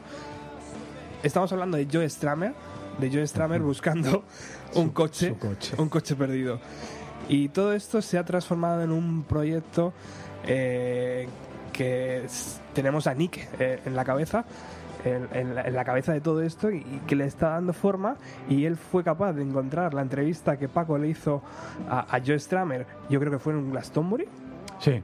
Mm. seguramente, Creo que fue en el Glastonbury del 95. 95. Ah. y ahí inició se- eh, Nick eh, su andadura de montar un pequeño documental para ver, en verdad encontrar el coche, en verdad saber si ese coche está todavía por algún parking eh, de Madrid. Y, y- bueno, yo solo os invito a, a que busquéis. Ahora, ahora os diremos la página web y veáis el tráiler. Muy buenas tardes, Nick. Muy buenas tardes, Alberto, Paco. ¿qué Hey?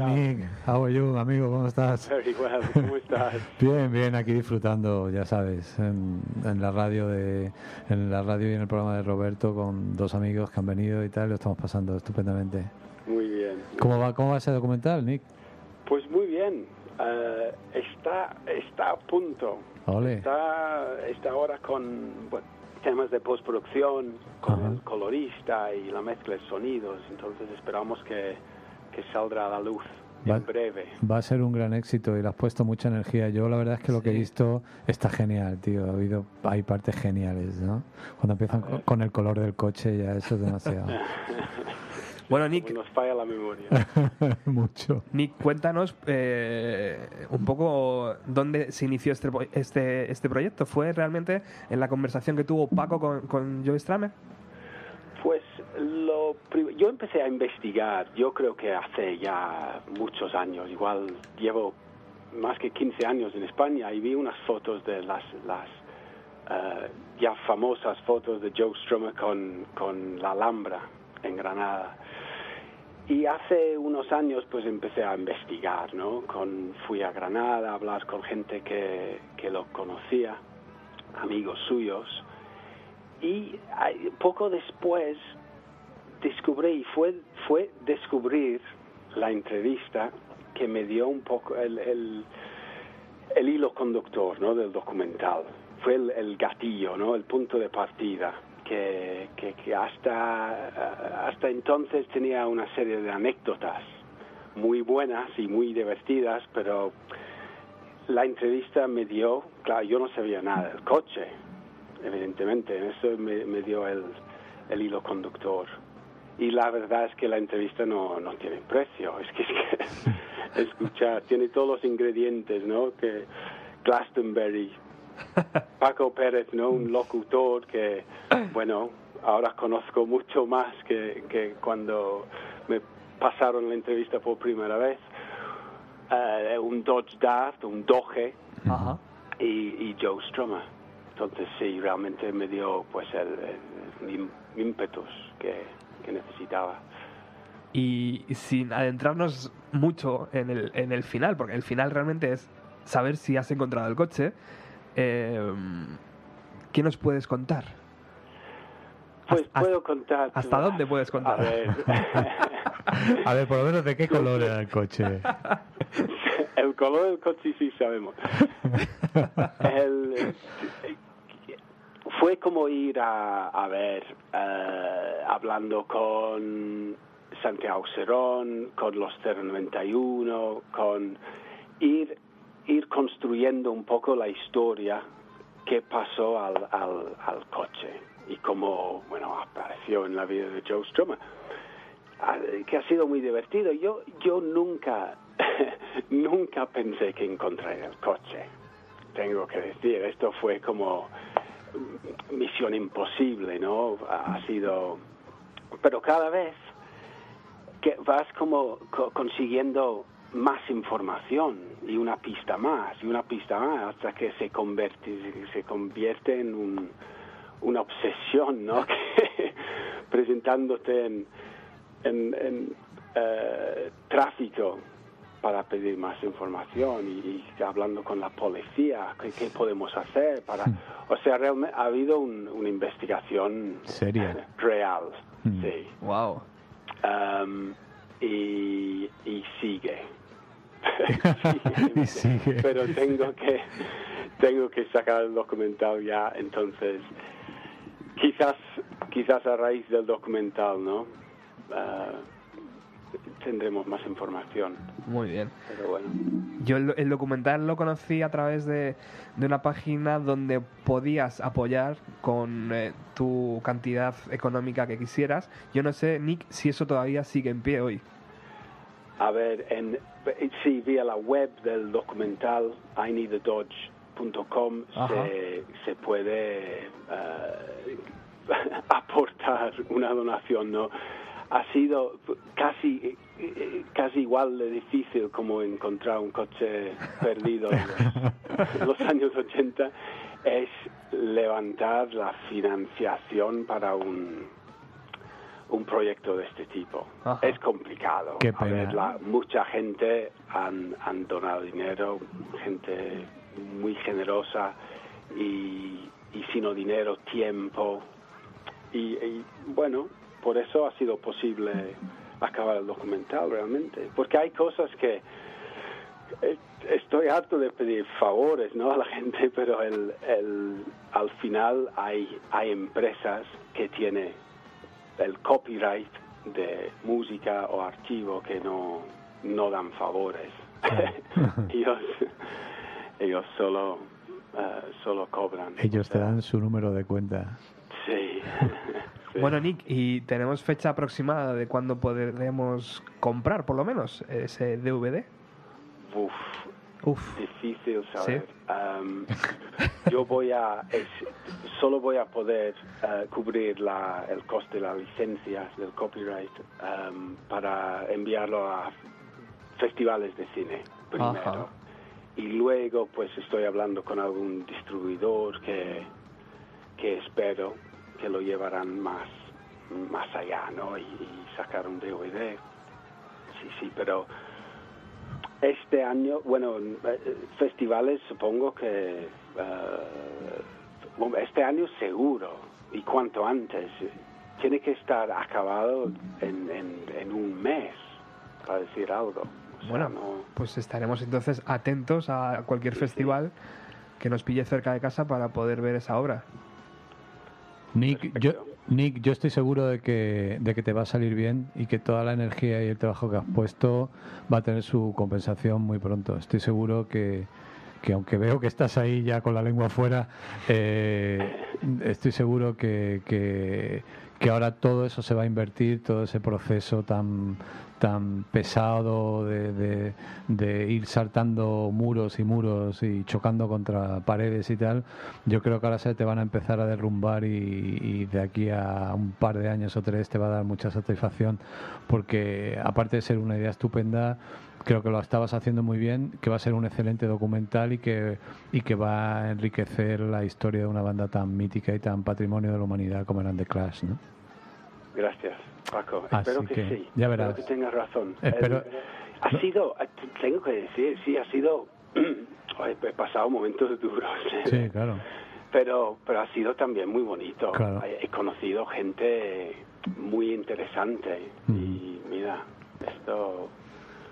No. ¿Qué, recu- qué recuerdas, Paco, de aquella tarde en Glastonbury con Stramer? Eh, pues recuerdo que yo creo que estaba retransmitiendo, haciendo cosas para Radio 3, para D43 con mi programa y que me fui a, al dentro del backstage al super carpa bar que había allí y iba con Felipe de la Rosa, amigo de Ete que estaba que me ayudaba en aquella época y coño, está Joe ahí en la barra. ¡Ey Joe! ¡Eh! ¡Eh! ¡España! Españoles, amigos, tal y así, y tal. Toma una cerveza, una cerveza, pum, pum, toma una cerveza. ¿Y qué hacéis aquí? Y dije, pues mira, estoy, trabajo en Radio Nacional, en Radio 3, en España, estoy haciendo un programa, tal, guau, guau.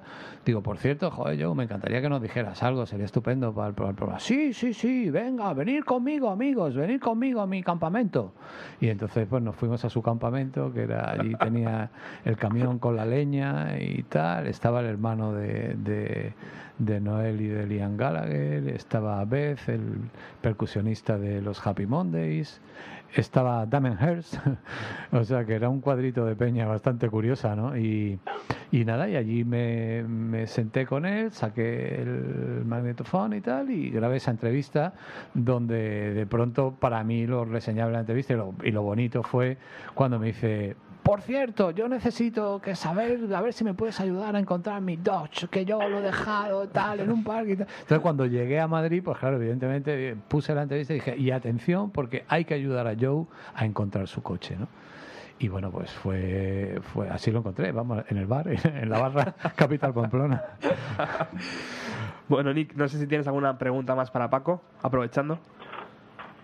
Pues yo iba a preguntarle que entonces en. ¿Eso en qué época de la historia del arte pondrías a Joe Strummer, yo estaba, muy buena pregunta, Nick. Pues eh, antes yo estaba, yo estaba poniendo el punk ahí un poco en, en la época del dadaísmo y eso, ¿no? Pero, no sé, quizás lo, lo pondría eh, en ese puente que hay entre la Segunda Guerra Mundial y la explosión del arte en, en Estados Unidos, en Nueva York. Quizás en la abstracción primera, en, en Jason Pollock y... No sé, no sé, no sé. Bien, bien. Me, Me gusta. me- ¿Te gusta? Pues entonces mira. Abstract Expressionist. Sí, exactamente. Expresionismo abstracto. Antes estaba intentando ubicar a los heavies y, y bueno, creo que a los heavies podíamos ponerlos con, los- con el romanticismo, ¿no? Con Friedrich y toda esta gente, ¿no? Ahí con, con el barco, la tempestad y tal, y las greñas y eso, ¿no? ¿No, ¿No te parece, Nick? Bien. ¿Eh? Perfecto. Va- vamos a ir vamos a ir colocándonos así poco a poco. A ver a dónde ponemos a Rihanna. John Strummer necesita más que una época. Sí, sí, esa, bueno, esa es ahora. Bueno, la verdad es que he dicho Rihanna, pero si, si hablamos, por ejemplo, de Lady Gaga, pues Lady Gaga, eh, su inspiración es eh, todo el pop art de finales de los 60 y, y ella, pues, me da la impresión de que, de que quiere estar más cercana al arte contemporáneo. A, ella quiere ser una instalación cada, cada vez que sale al escenario, ¿no? O sea que, que bueno, está simpático, ¿no? Esto de intentar acercarnos a, a una cosa por otra, ¿no? Bueno, Nick, eh, querido amigo, muchísimas gracias por estar aquí y, te invito a que cuando eso esté ya acabado, eh, hagamos de nuevo una, una entrevistita. Sí, sí, encantado. Muchas gracias, Roberto. Un fuerte abrazo, compañero. Adiós, Un adiós, abrazo, Paco. Nick. Gracias. Hasta ahora. Hasta luego. Hasta pronto.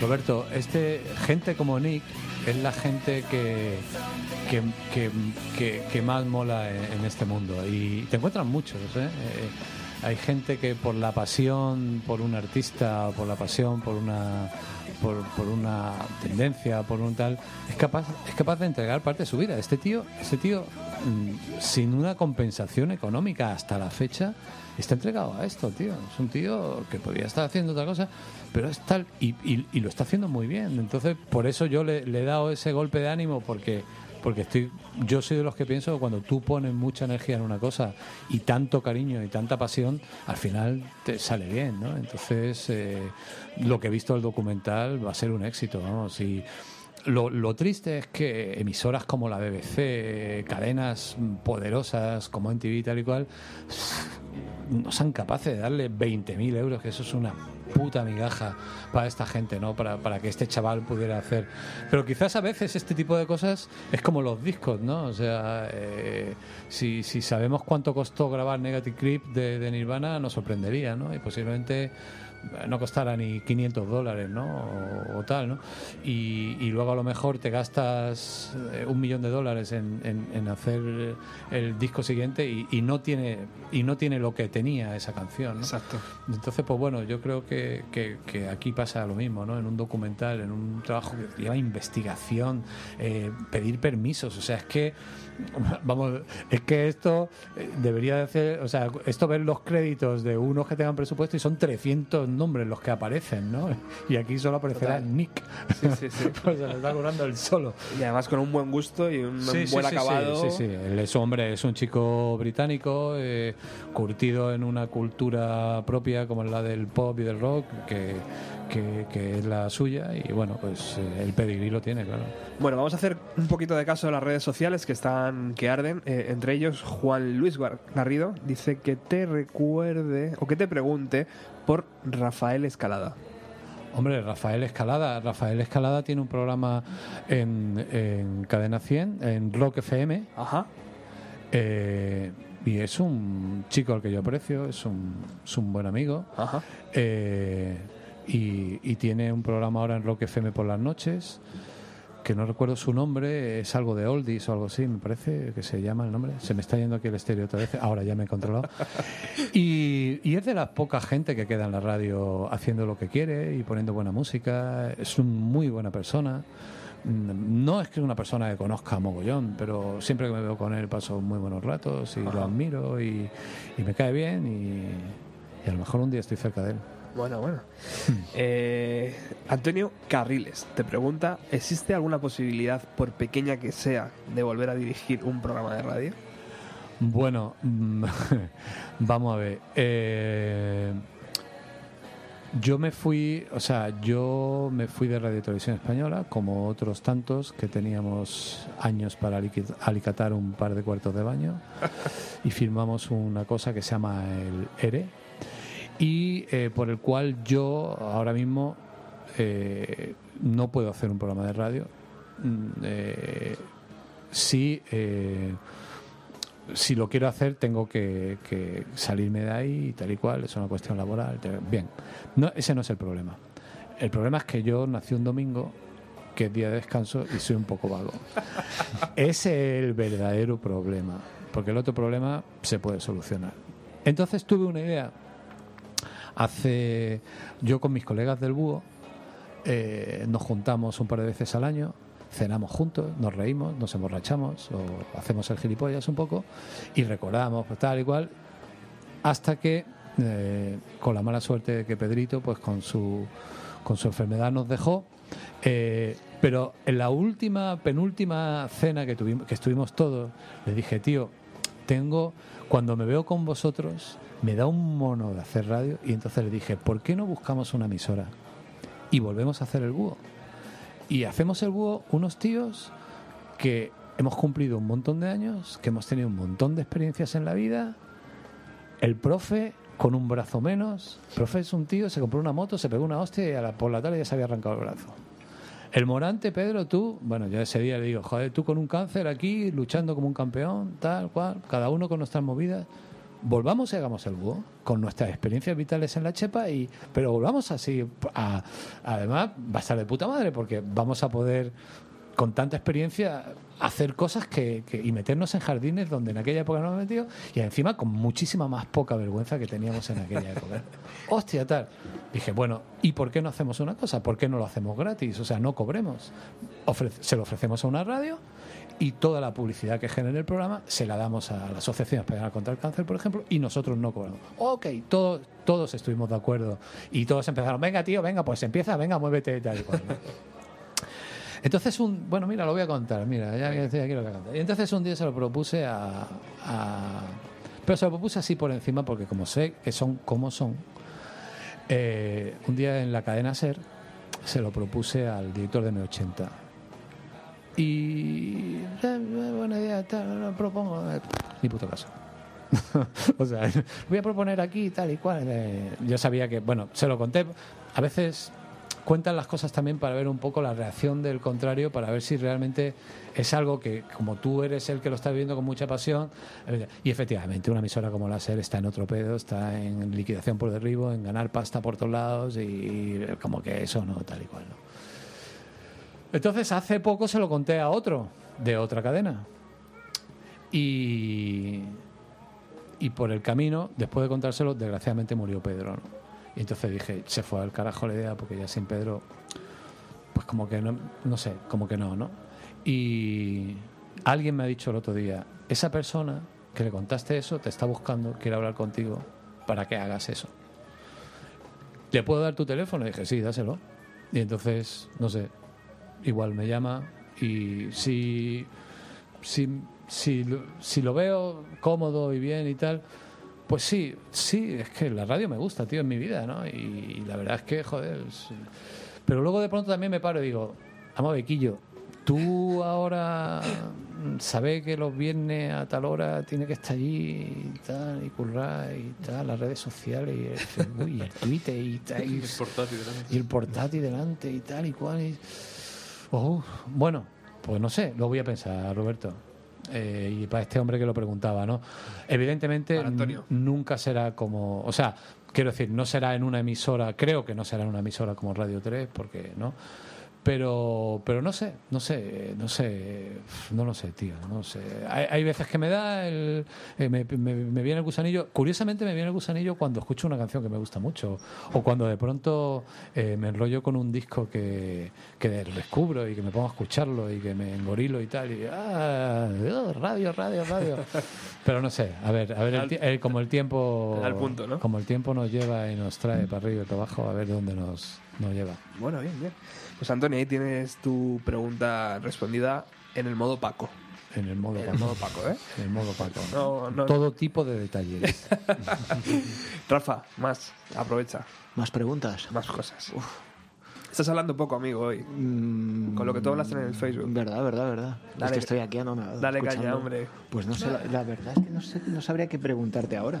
Pues nada, pues no me preguntes nada. Mm, pues... Vamos a preguntarle a Roberto dónde nos vamos a tomar luego una cerveza. Hombre, Bueno, una caimadiña. La ¿no? caimadiña. Una Ah, la- caimadiña. oye, mira, queimadiña. mira, os voy a decir, espérate, es que se me va el, ahora otra vez. Es que Roberto el otro día me manda, me manda un WhatsApp de tal y me dice, tráete algo de, de, de 4 a 3 y tal. Y, y como yo, la verdad es que eh, eh, en casa tengo tremenda discoteca con todos los discos y tal y cual, pero la verdad es que mm, tipo Tutankamón, o sea, se ha quedado como la tumba de Tutankamón, ¿no? O sea, la dejaron tal y tal. Eh, y entonces, joder, que, queriendo quedar bien con Roberto, he dicho, voy a buscar algo y tal. Y entonces, en un momento he traído el disco de los Beatles remasterizado por, por, el- por Dios, por el señor George Martin, Sí, señor. este disco de Nirvana, y luego he traído, mira, bueno, he traído cosas que no sé ni qué he traído. Una carta, eh, Radio Tra- eh, Paco Perebrián, secretaria, Secretaría de Programas Pro del Rey Madrid y tal. No sé qué es, voy a abrirla porque es que ni la he abierto. Una carta que me llegaría allí. Hombre, mira, un paisano, Málaga, a, ver si va a ser, a ver si va a ser un colega, a no tiene nada que ver con esto. Málaga, 20 de marzo de 1994. Hola Paco, ¿qué tal? Zenón, dos muchachos que escuchamos, que escuchamos tu programa todos los fines de semana, lo leo como está escrito. En hacer la pelota, tranquilo, no mucho, solo lo justo para rellenar las hojas que tenemos pensado escribir. Un paréntesis. Hemos olvidado decirte nuestros nombres, no son gran cosa. Eh, Somos Eugenia y aquí la que escribe, Loli. Bueno, de tu programa nos gusta principalmente la música, sobre todo, porque es como un pequeño oasis en medio del desierto radiofónico. Vamos, que está muy bien, especialmente porque nos suena chunda chunda y escuchamos las canciones con gran anticipación al resto de las cadenas. Respecto a ti, nosotros te pondríamos un programa en la tele porque para lo que hay en la televisión es mejor escuchar la radio. Vaya, que por eso te escuchamos. Un pajarito nos ha dicho que cuando no estás en Seattle o Londres, quién sabe dónde, sencilla, te das una vueltecilla en Málaga. No sabemos qué lugares frecuentas. Bueno, pues fíjate, tío, que total, ¿no? Pues no me acuerdo de esta carta, pero joder, aquí hablan de Beck, de Loser, de Creep, de Rap Me, de Nirvana, de Smashing Pumpkin, de Soundgarden, Alice in Chains, Porno for Pyros. Bueno, de repente. Y luego termina la carta. Adiós, mozo, cuídate. Y recuerda que algún día vas a Seattle y no quieras ir solo, nosotros nos apuntamos, no tenemos nada mejor. y dice, Toma ya. nada, Paquito, adiós. Un beso de Málaga. Eso, esos chicos. Te juro que la ha cogido esto del polvo de, de- de la- de la arqueología. ¿eh? Por eso los arqueólogos llevan la cosa para... Claro. Eso- esos chicos es como abrir el cajón, ¿no? De- Mira, mira, espérate, es que tengo más. Ver, Tú has preguntado, es que, es que me encontré un montón. Ver, bueno, te había traído un DAT de 4 a 3 del 29 del 6 del 97 de Glastonbury. Qué bueno. Esto vete tú a saber a qué hay dentro. Fish en Glastonbury también en 97. Fíjate. Sí, pues esto lo he pillado así a mogollón. De 4 a 3, día 28, Glastonbury. Sí, señor. Vale, luego aquí había traído otra carta y, fo- y entonces me he encontrado fotos. Y esta es la queimadiña, tío. A ver, a ver. O sea, que fíjate la pregunta que has hecho. Pero tienes que hacerlo, Paco, Mira, sí. explicando. Claro, bueno, es que tengo las fotos y ahora, claro, por, por tal. Mira, mira el tío este, el gallego haciendo la queimada aquí, ¿eh? ¿Te das cuenta? Mira estas dos chicas, el pedo que tenían. Mírame el careto mío de aquella época, no te lo pierdas. Estos no tengo ni idea quiénes son, debe ser un grupo inglés o algo, porque tengo la sensación de que estamos en un estudio de radio. Pa- parece New, New Kids on the Block. Sí, parece New Kids on the Block, eso es lo que me extraña- eso es lo que me extrañaba. Mira, mira aquí, rodeado con estas dos chicas, eh, mira esta que mona, eh, que simpática, que alegra, además. Eh, tal. Joder, esto es del Festival de Reading, la queimadiña. Pues fíjate, tío, mira, mira, mira qué caretos, mira qué pedos, por Dios. Pues claro, esto era, mira yo, mira qué mano, mira, madre mía, madre mía, es que da cosa. Fíjate aquí, adorando la queimada. Roberto, tú es que no estás viendo. Ahora en cuanto- Pero, pero mira, mira, mira el modelito, mira el modelito, mira, mira qué careto tengo aquí. Aquí ya. Ah, ¿y ahí qué pasa? Ah, bueno, sí, esto era un tipo curioso. Diario de Navidad. Pe- Peter Luis Rodríguez se ha acordado en Navidad de Paco Pérez Brillante 4T y desea que su estancia en este planeta sea la más digna posible para el año 1995. ¡Toma ya! ¡Toma castaña, tío! Y bueno, y esto es el Festival de Reading. Mira, y este es Felipe San de la Rosa, mira cómo estaba también, en coma ya prácticamente. Mira, Felipiño. Aquí, esto es un frío ya de las 4 de la mañana, una humedad al lado del Támesis tremenda. Yo encendiéndome el cigarrito. Bueno, ya hace muchos años que no fumo. Afortunadamente, estará el escenario. Bueno, pues es, tío, que me he encontrado estas fotos del Festival de, Qué de grande. Reading. Qué grande. Mira, mira, mira qué careto de, de felicidad tengo aquí, madre mía. Madre mía. Qué envidia, Sí, ¿eh? es que sí, sí, qué tiempo, ¿no? Fíjate, ¿no? Mira las pintas de la peña, ¿no? En fin, esto fue esto fue una cosa, esto fue un viaje organizado además por el programa y, Que sale el cartel aquí. y si ahí sale el cartel, sí. Y luego he traído también el cartel de otro viaje que organicé a Glastonbury, que es este, ¿eh? y que aquí venía eh, de 4 a 3 y tal y cual. Y las cabezas de cartel eran The Cure, Black Crows, Elástica, Belly, fíjate, ¿no? Doggy, Jean. Bueno, la verdad es que PG Harvey, Jamiroquai, Jeff Buckley, fíjate, Simple Minds, wow. Royal Daltrey, The Prodigy. Bueno, recuerdo especialmente este concierto de Prodigy, fue brutal. Wizard, Veruca Sal, George Overkill. Hombre, Hostia. hombre, esto casi mejor no recordarlo. Lo de George Overkill. Pues sí, tío. Qué Pues bonito. mira, pues nada, Pues fíjate, miro hacia atrás y busco entre mis recuerdos. te- efectivamente, te, te- te acuerdas del cariño, ¿Eh?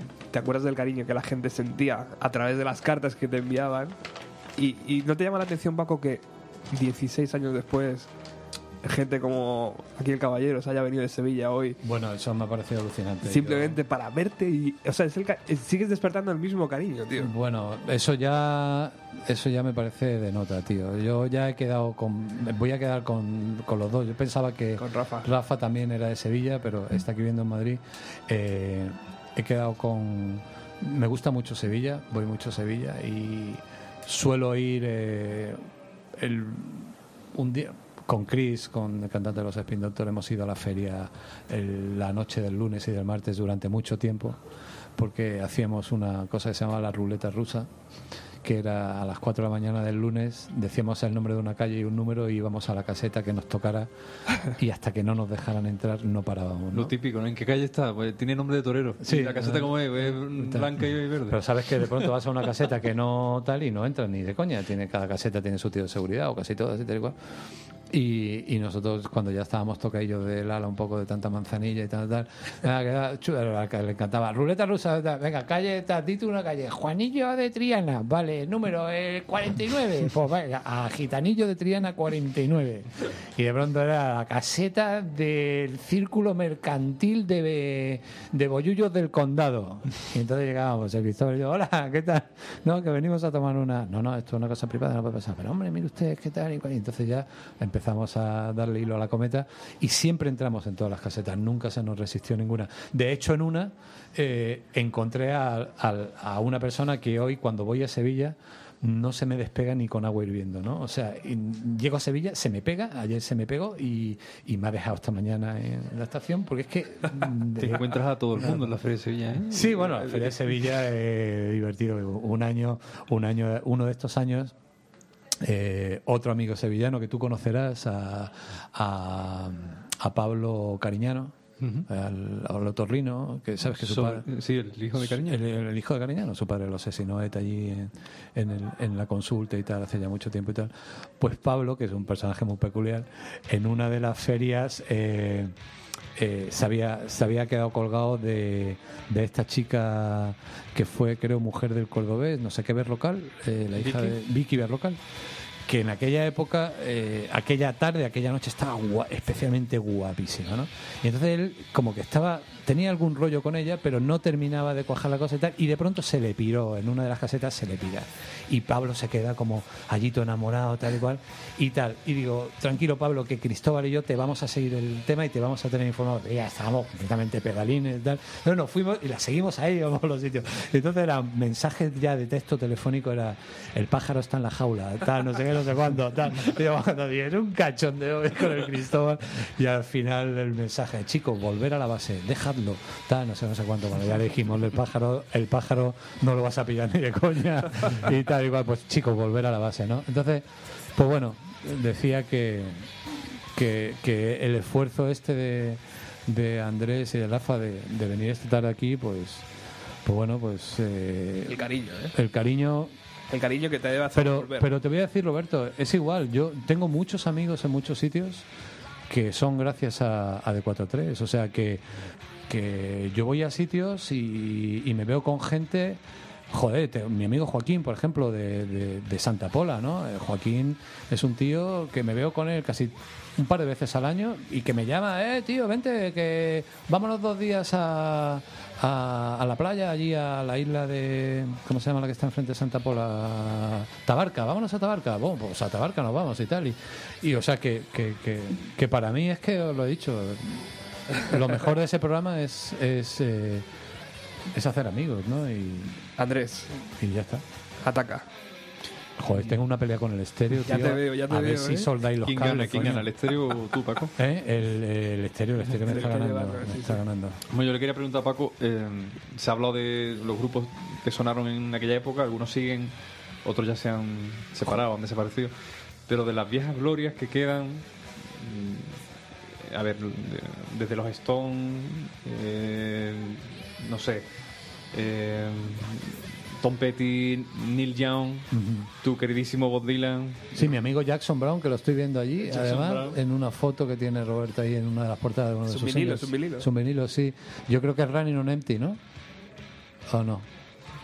No sé qué canción es. Bueno, Bueno, cualquier, cualquier icono ¿no? de, la, de la música. Si a ti te dicen que vas a verle en su último concierto, y decirte, Paco, mira, eh, la última oportunidad que tienes de verlo, ¿qué, qué artista diría, este no me lo puedo perder porque es la última vez que lo, que lo voy a ver? hombre, eh, es, ah, es Stay. Joder, mira Jackson aquí, qué jovencillo. Bueno, el Jackson está igual también, se mantiene en forma el jodido.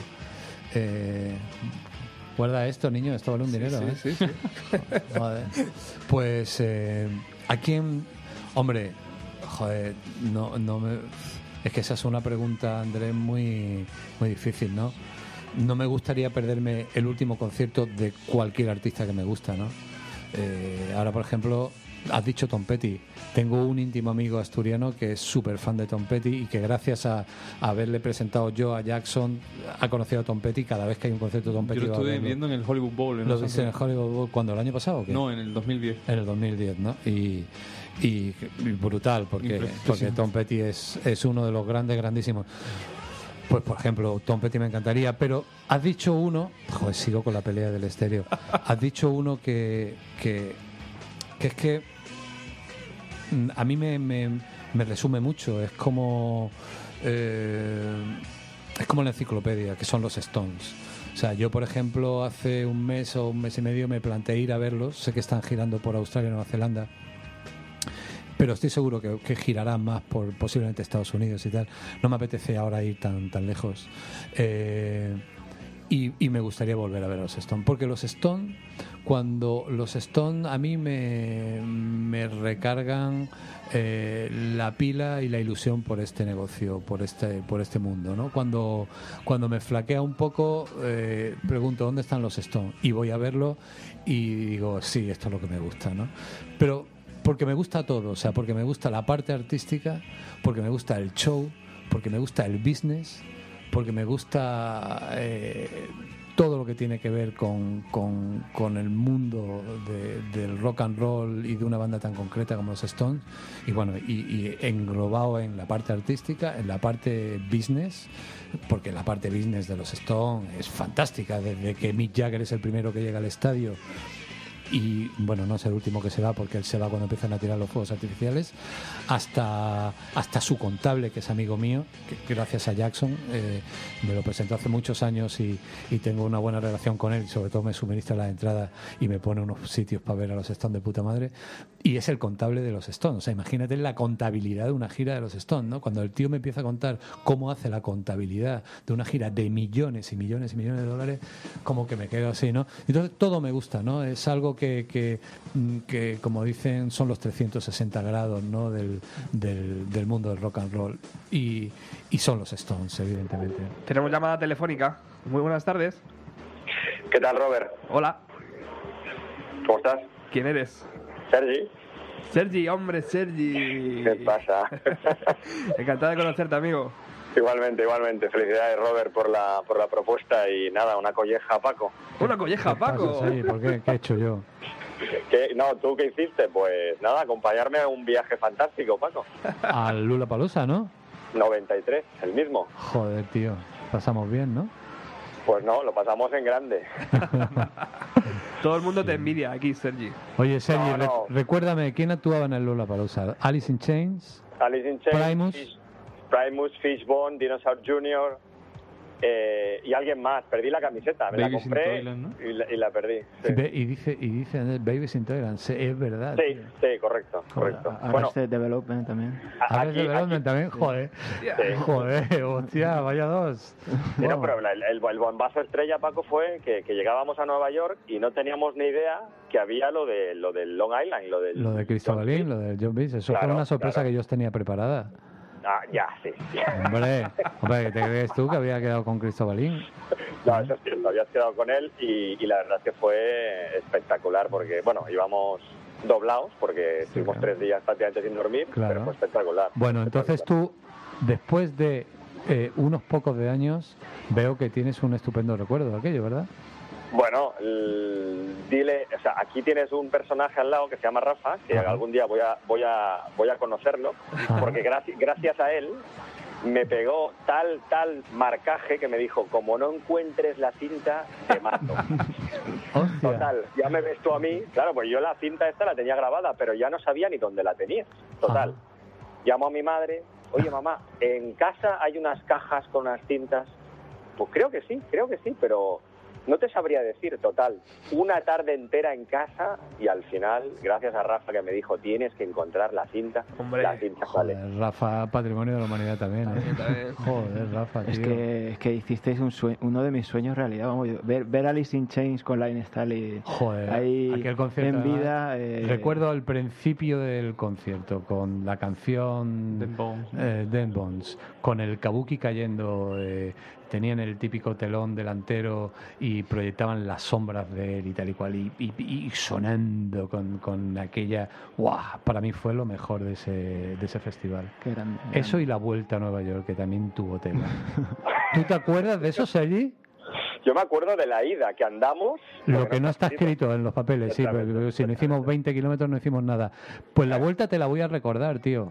Gracias. Eh, la vuelta, bueno, el, ¿te acuerdas del muerto de mi amigo? Claro. Sí, hombre, claro, ¿Cómo claro. te vas a acordar del muerto, del Mortimer? Sí, Bueno, pues es que el muerto y yo, eh, cuando entramos en el Lula Palosa, él, que en, en el John Beach se había quedado muy preocupado por no poderse tomar un whisky durante. Él, él con su rollo malagueño no comprendía. Pero vamos a ver, tío, me vengo a América, me vengo a un concierto de rock y yo no me puedo tomar un whisky una cerveza, pero ¿esto qué, ¿esto qué es, tío? ¿Pero esta gente qué le pasa? Están todos chalados, tal cual. Entonces, cogió tal rebote con aquello, porque no estaba prohibida la bebida alcohólica en el concierto de los Spin Doctors.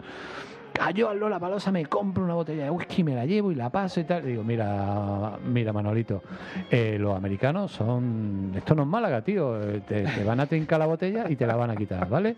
Y tal, que no, que sí, que tal, que tal. Pum, pum, pum. Llegamos allí, efectivamente, se guarda la botella aquí en la chupa, no sé qué, no sé cuánto. Y el gorila de turno, "Ch, tú, ven para acá. Es que, sí, la botella allí, aquel bidón, si quieres pasar. Si no, te vas a la calle. Y le digo, mira, Mortimer, tira la botella, no te pongas a pelear aquí con el americano de dos metros que vamos a salir perjudicados. Entonces, como yo de pronto caigo en que tengo 50 o 60 entradas del festival y hacía un calor tremendo, ¿te acuerdas allí? Sí, sí, hacía un calor horroroso. Hacía un calor horroroso y no había sombra por ningún sitio. Le digo, No. oye, muerto, vamos a hacer una cosa. Como todavía están tocando los grupos pequeños y para Alice in Chains falta un huevo, salimos, trincamos la botella, nos vamos a ir, buscamos unos cubitos de hielo, nos hacemos unos cubatas y tal. Salimos y cabeza de americano que no comprende la jugada. Mire usted, que nos vamos, que nos queremos llevar la botella de whisky, que ya no queremos... Pero que os vais a un festival que habéis pagado 120 dólares por 150 por la entrada ya y para las 4 de la tarde. Que sí, sí, que no va- que queremos nuestra- Sí, sí, dice el tío, ir al bidón y coger la que queráis. No, no, no, nosotros queremos la nuestra. Entonces buscamos la nuestra y nos fuimos. Salimos a la calle, había un río allí, nos preparamos unos cubatas y tal, y ya, volvemos al festi, ¿no? Venga, vamos. Entonces volvemos al festi con, otra vez con la botella y dos entradas nuevas, ¿no? Y el tío, ¿y estos mendas de qué van, no? Y tal, pues nos hace dejar la botella en el sitio, entramos. Eso lo repetimos como siete u ocho veces. Los notas del festival ya no comprendían nada. Luego montamos una red de venta de las entradas que me habían sobrado. Entonces teníamos como a dos o tres americanos que le habíamos eh, dicho, mira, la entrada que vale 50 dólares, bueno, pues véndela por 20 y tú te ganas 25. Entonces teníamos a cuatro o cinco tíos que nos perseguían. Dame más entrada, dame más entrada, dame más", y tal igual. Y habíamos como montado una oficina allí con nuestra copita, dos marqueses, ¿no? Hasta que ya al final llega un coche de policía y nos para y nos pregunta, perdonad, os llevamos observando toda la tarde. ¿Vosotros dos de qué vais? Y le digo, esta es la tuya, muerto. Digo, explícaselo tú. Y empieza el tío en español. Mire usted, nosotros somos de Málaga. Es que me estoy descojonando. Ese pedazo de madero americano con el, con el casco allí y tal. Y el otro en español. Nosotros somos de Málaga, hemos venido a ver esto y tal. Digo, Hostia, tío. Dijo, y el tío dijo, iros, iros, iros, iros. Pasar al festival, pero no comprendo nada. Me está, me está doliendo la cabeza de veros. Y ya, y ya fue, entramos ya por última vez y ya era la hora de Alice in y tal y y culminamos el, el tema. Y luego para volver, de pronto nos damos cuenta que nosotros hemos ido a unas montañas por Carolina o por no sé por dónde, que estamos en mitad de un bosque de la hostia y que son las 3 de la mañana y que cómo coño volvemos a Nueva York. Entonces nos subimos en unos autobuses amarillos de estos de Schoolboys, de, Correcto. de correcto. correcto, ¿eh? y, y nos damos cuenta que los- todos gilipollas pensamos, auto- un autobús de colegio de estos schoolboys nos llevará a Nueva York, claro, como si no hubiera otro sitio para ir desde Carolina del Norte. Y, y lo que nos llevaba era el parking del festival. Entonces llegamos al parking del festival y vemos que todo el mundo tenía allí su coche, su movida, y entonces ya todavía mucho más depresivo, porque ya era oscuridad, coche, el parking vaciándose y tal. Y al final en la lontananza vemos un autobús que pone arriba encendido Nueva York. Y digo, mira, tío, aquello es lo nuestro. Entonces, como un cohete. vamos de- Y entonces nos encontramos que el autobús de Nueva York era un autobús alquilado por 50 frikis, que era su autobús y que se iban a Nueva York y que tenían 50 plazas y que tal y cual. Y que nos dicen que, que de qué. Y yo, hostia, madre mía, qué problema. Y como era el único, ya era el último, ya eso, o eso, o dormir de allí tumbado debajo de un árbol y tal y cual. Y entonces a un chavalillo que habíamos espabilado, a ver, ¿quién es el líder del autobús? Yo, tal, vamos a ver, vamos a ver si llegamos a un acuerdo, hombre. Mira, una cosita, ¿tú no te gustaría tener unos dólares más? Porque tal, porque igual, tal, tal. Eh, pues sí, pues mira, pues tantos como estos. Sí, uh, y el tío ¡guau! limpió el autobús y nos dejó los cinco primeros asientos y ya íbamos como unos marqueses a Nueva York.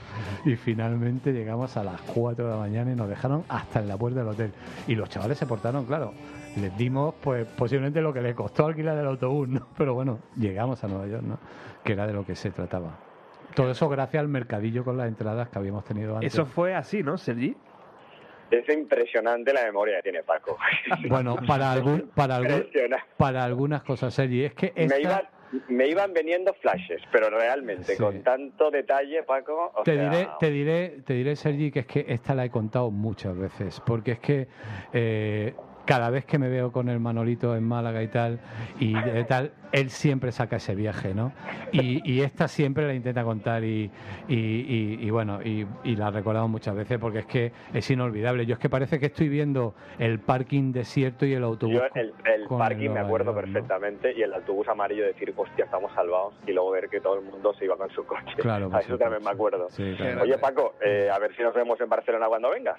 Vale, pues ya sabes dónde estoy. Ahí me Le he tienes. dado el, le he dado el, el- el- el teléfono a Robert. y- Vale, ok, se lo, se lo pido y te pego un toque y... re- re- revivimos eh, época, está claro. Ajá, o sea, lo celebramos, que estamos alive and kicking. Está clarísimo, está clarísimo. Oye, un abrazo a todos. Un abrazo, y- Muchas gracias. Un abrazo, Sergi. por la propuesta. Un abrazo. Un abrazo. Adeu, bye. Hasta luego, chao.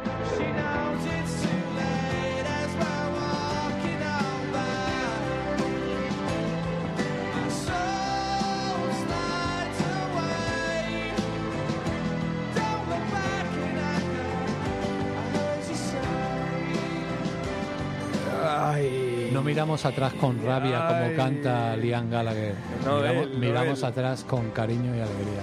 Se nos quedan aquí muchas preguntas. La de José Luis Pérez, por ejemplo. Pregúntale si ha vuelto a vivir un momento musical tan ecléctico como en los 90, en No. los últimos años. No. Manolo Reina, según Paco, Nirvana y luego Radiohead marcaron la década de los años 90. El relevo lo tomó Arcade Fire. ¿Qué grupo cree él que marcará los próximos años? ¡Fua! Ni puta idea. Bola de cristal. Los Beatles. Los Beatles. Eh, Luis nos dice, después del programa tenéis, digo, debéis hacer una queima- queimadilla. Queimadilla. ¿eh? Ah, queimadilla. Bueno, Roberto dice, una pregunta que me hago desde aquellos tiempos. Nirvana tiró de la manta. Es decir, nos dio la oportunidad de conocer una cantidad de grupos buenísimos que ya eh, eh, populaban por la escena independiente de lo largo y ancho de los Estados Unidos. ¿Crees que Dover hizo lo mismo en España? Mm, Bueno, Dover fue un, un reflejo de, de lo que era Nirvana a la española y muy bien hecho y con un gran resultado. Muy bien. Isabel Luengo dice, ¿qué recomendaría hoy de la música actual? Ojo, ahí, ojo. Los Beatles. Los Beatles. Dice que ahora trabaja en Italia.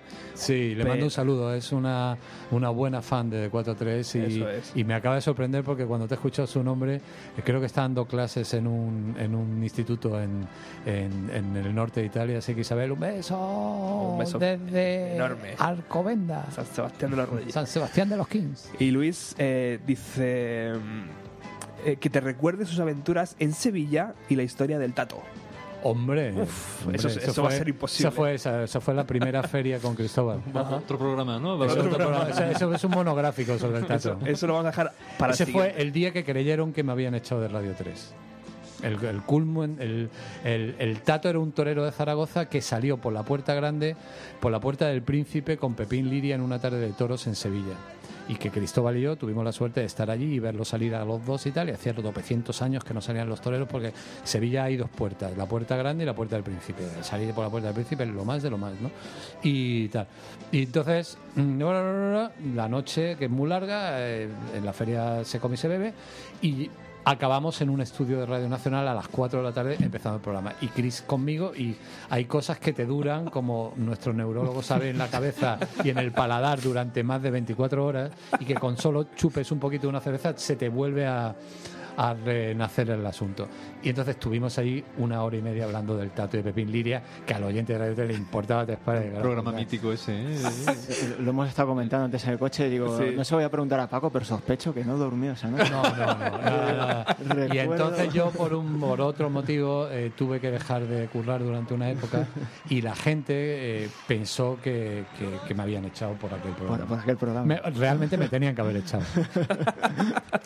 Bueno, hablando de Chris, esto que me has traído es el nuevo LP Sí. de los Spin Catetos. Sí, este es el último disco de los Spin Doctors que lamentablemente pues no tienen una compañía en España así seria para que los tal. Vaya. Pero es un disco estupendo que, que se puede encontrar por internet. Por todo. Se llama See If the River Were Whiskey, si el, si el río fuera whisky. Y que tiene que ver también con una anécdota que tuvimos los dos juntos en Salamanca, una noche después de volver también de la Feria de Sevilla. Y que, bueno, y que después de. él, yo tenía una charla en la Universidad de Salamanca y él cantaba tres canciones con la acústica y tal y cual. Y como veníamos de toda, toda la mañana conduciendo, habernos acostado a la feria a las 8 de la mañana y tal y cual, a las 9 muertos le digo, Cristóbal, vámonos a cenar a un sitio de puta madre, que vamos, que tal. Entonces cenamos estupendamente en un sitio de, de tal. Y ya ves tú, nosotros veníamos de tres días sin parar de beber, eh, cuando terminamos la cena vino un señor con una pajarita y perdone que le moleste, ¿ustedes saben lo que es el whisky? Y Cristóbal y yo nos miramos, ¿el whisky? ¿Qué el whisky? Entonces sacó una copa de balón, echó los hielos allí, echó whisky, empezó a mover así los hielos y Cristóbal y yo con los ojos en la cabeza, dando vueltas. Y tal, oh, whisky, es que es una demostración que estamos haciendo, bueno, probamos, oh, qué rico. Y le dice Cristóbal, deja la botella y pírate. y luego, este es un disco homenaje a, a- es un disco de blues Ajá. grabado por, con temas inéditos de, de los Spin y tal. Y está muy bien y se lo recomiendo a la gente. He quedado con ellos el día 25 en Ámsterdam y voy a ir a verme con Cristóbalín, que me ha anunciado que, que vuelve en Semana Santa este año para... Tenemos nuestro punto cofrade en Málaga y Qué bien. tenemos, un, tenemos una cosa pendiente el Jueves Santo y ahí estaremos vestidos de obispos con nuestros colegas percheleros de Málaga y pasaremos a Nuestra Señora del Gran Poder para que nos ayude a mm, continuar viviendo. Bueno, chicos, nos tenemos que despedir. Últimas preguntas, últimas cosas que queréis con Paco. No, la verdad es que se, se nos quedan muchas cosas en el tintero. ¿no? Yo, bueno, también quería comentar también lo de la muerte de Reed, que era una cosa que se queda un poco Sí, pendiente este- ha sido un año tremendo de mucha muerte, tío. Yo estaba el día que acabó el año, de verdad es que me, me dio vete ya por ahí porque ha sido un año que se ha ido mucha Mm. gente, muchos amigos. Eh, vamos, concretamente uno el mismo día 31. O sea, fíjate, es un año tremendo. Y el- la de Luz, con Luz Reed, aparte de la admiración tal, tenía unido a él un recuerdo muy especial porque cuando empecé a dirigir Radio 3, mm, eh, fundé los conciertos de Radio 3 y eh, mi obsesión era arrancar los conciertos con artistas potentes. Recuerdo que el primero fue Rosendo y el segundo, tercero fue Lou Reed, que me costó mucho traerlo, pero no por él, sino porque, porque es un artista y tal, pero cuando vino estuvo el tío fantástico, eh, generoso, eh, maravilloso, cariñoso, de puta madre, un recuerdo y me dio tanta pena cuando, cuando murió que, que, bueno, pues eh, cuando pierdes a alguien que te ha dado tanta satisfacción, un artista de ese calibre, pues bueno, pues lo siente mucho, ¿no? Y, nada, y esperemos que, bueno, lo que pasa que es ley de vida, ¿no? Y, y empezamos a entrar en unas edades muy malas para el rock and roll. Rafiña. ¿Pregunta? Sí. Pues mira, pues yo que, yo que estoy muy... an- La verdad que con esta edad vida estoy muy anquilosado ya en tema musical, me quedo en los 90. Pues no sé, creo que, te, que te- creo que te lo he preguntado antes, pero si me tuvieras que recomendar algo... Los Beatles. Los Beatles, ¿no? Pues ya está. Sí, mira, yo, yo, yo creo que... No hay solución, ¿no? Sí, yo... te- es que, ¿sabes lo que me pasa algunas veces? Algunas veces cuando voy en el coche y tal, y cual... y, eh, eh, si tuviera que llevar un... ¿qué, qué llevaría en el coche? Si tuviera que llevar algo, llevaría a los Beatles, tío. los Beatles, los Beatles son, son la enciclopedia, los Beatles son los que hicieron la autopista, los Beatles tienen todo tipo de ondas, tienen cualquier estilo musical están los Beatles. eh, sus canciones eh, no han perdido con el tiempo, han ganado. Eh, entonces, cuando tienes que sintetizar algo, eh, qué mejor que los Beatles, ¿no? Y vamos, por supuesto, para gente mucho más joven, ¿cómo no? no? Los Beatles deberían de tener una asignatura ya en en, en los colegios, ¿no? Y, y los Beatles y Bob Dylan y Jimi Hendrix y tal. No sé por qué, no sé por qué no hay esa asignatura de música de música pop en la, en la enseñanza española. Pues, mm, eh, me parece terrible que no la haya. Así estamos, ¿no? Así nos va, así así nos va, así nos va, así estamos y así tenemos lo que tenemos, ¿no? Bueno, y así acaba el programa número 100. Y así acaba el programa número 100, De Roberto. Bienvenido a los y 90. enhorabuena y muchas gracias. Con esta sintonía que el otro día Andrés me dijo, esta es la última canción. La última canción que pusiste en la radio de este artista, no sé si ahora mismo lo reconoce. Pedazo de Jeff guitarrista. Efectivamente. Ah, qué bueno. Después de 4-3, estuviste un verano ahí en Radio 1 haciendo un programa Sí. Locos por la música. Sí, sí, sí, sí, es una- Creo que esta fue la última canción que pusiste. La tenía grabada y. Qué bueno, Le digo, tío. Roberto, ponla. Que es del... Joder, El- qué buena canción. El disco. Jeff esta canción es Nadia. Nadia. Nadia se llama. Mm. Preciosa. Jeff Beck, grande, grandísimo. Bueno, muchísimas gracias Paco por haber estado aquí un, un Roberto, invita- más. invítanos al 200, ¿vale? Y antes y antes. Antes, antes. vale. antes. Yo seguiré dándote la coña. Rafa, muchas gracias por, por estar aquí. Muchas gracias. a Vuelve ti. cuando Encantado. quieras, ¿vale? Cuando quieras. Es tu casa. Gracias. Andrés, un verdadero Yo me placer. pillo el ave cuando tú me digas, ¿eh? Vale. Yo- no importa nada. Muchísimas gracias, caballeros, por haber estado aquí. Roberto, muchas gracias. Seguimos disfrutando de la música. Hasta luego.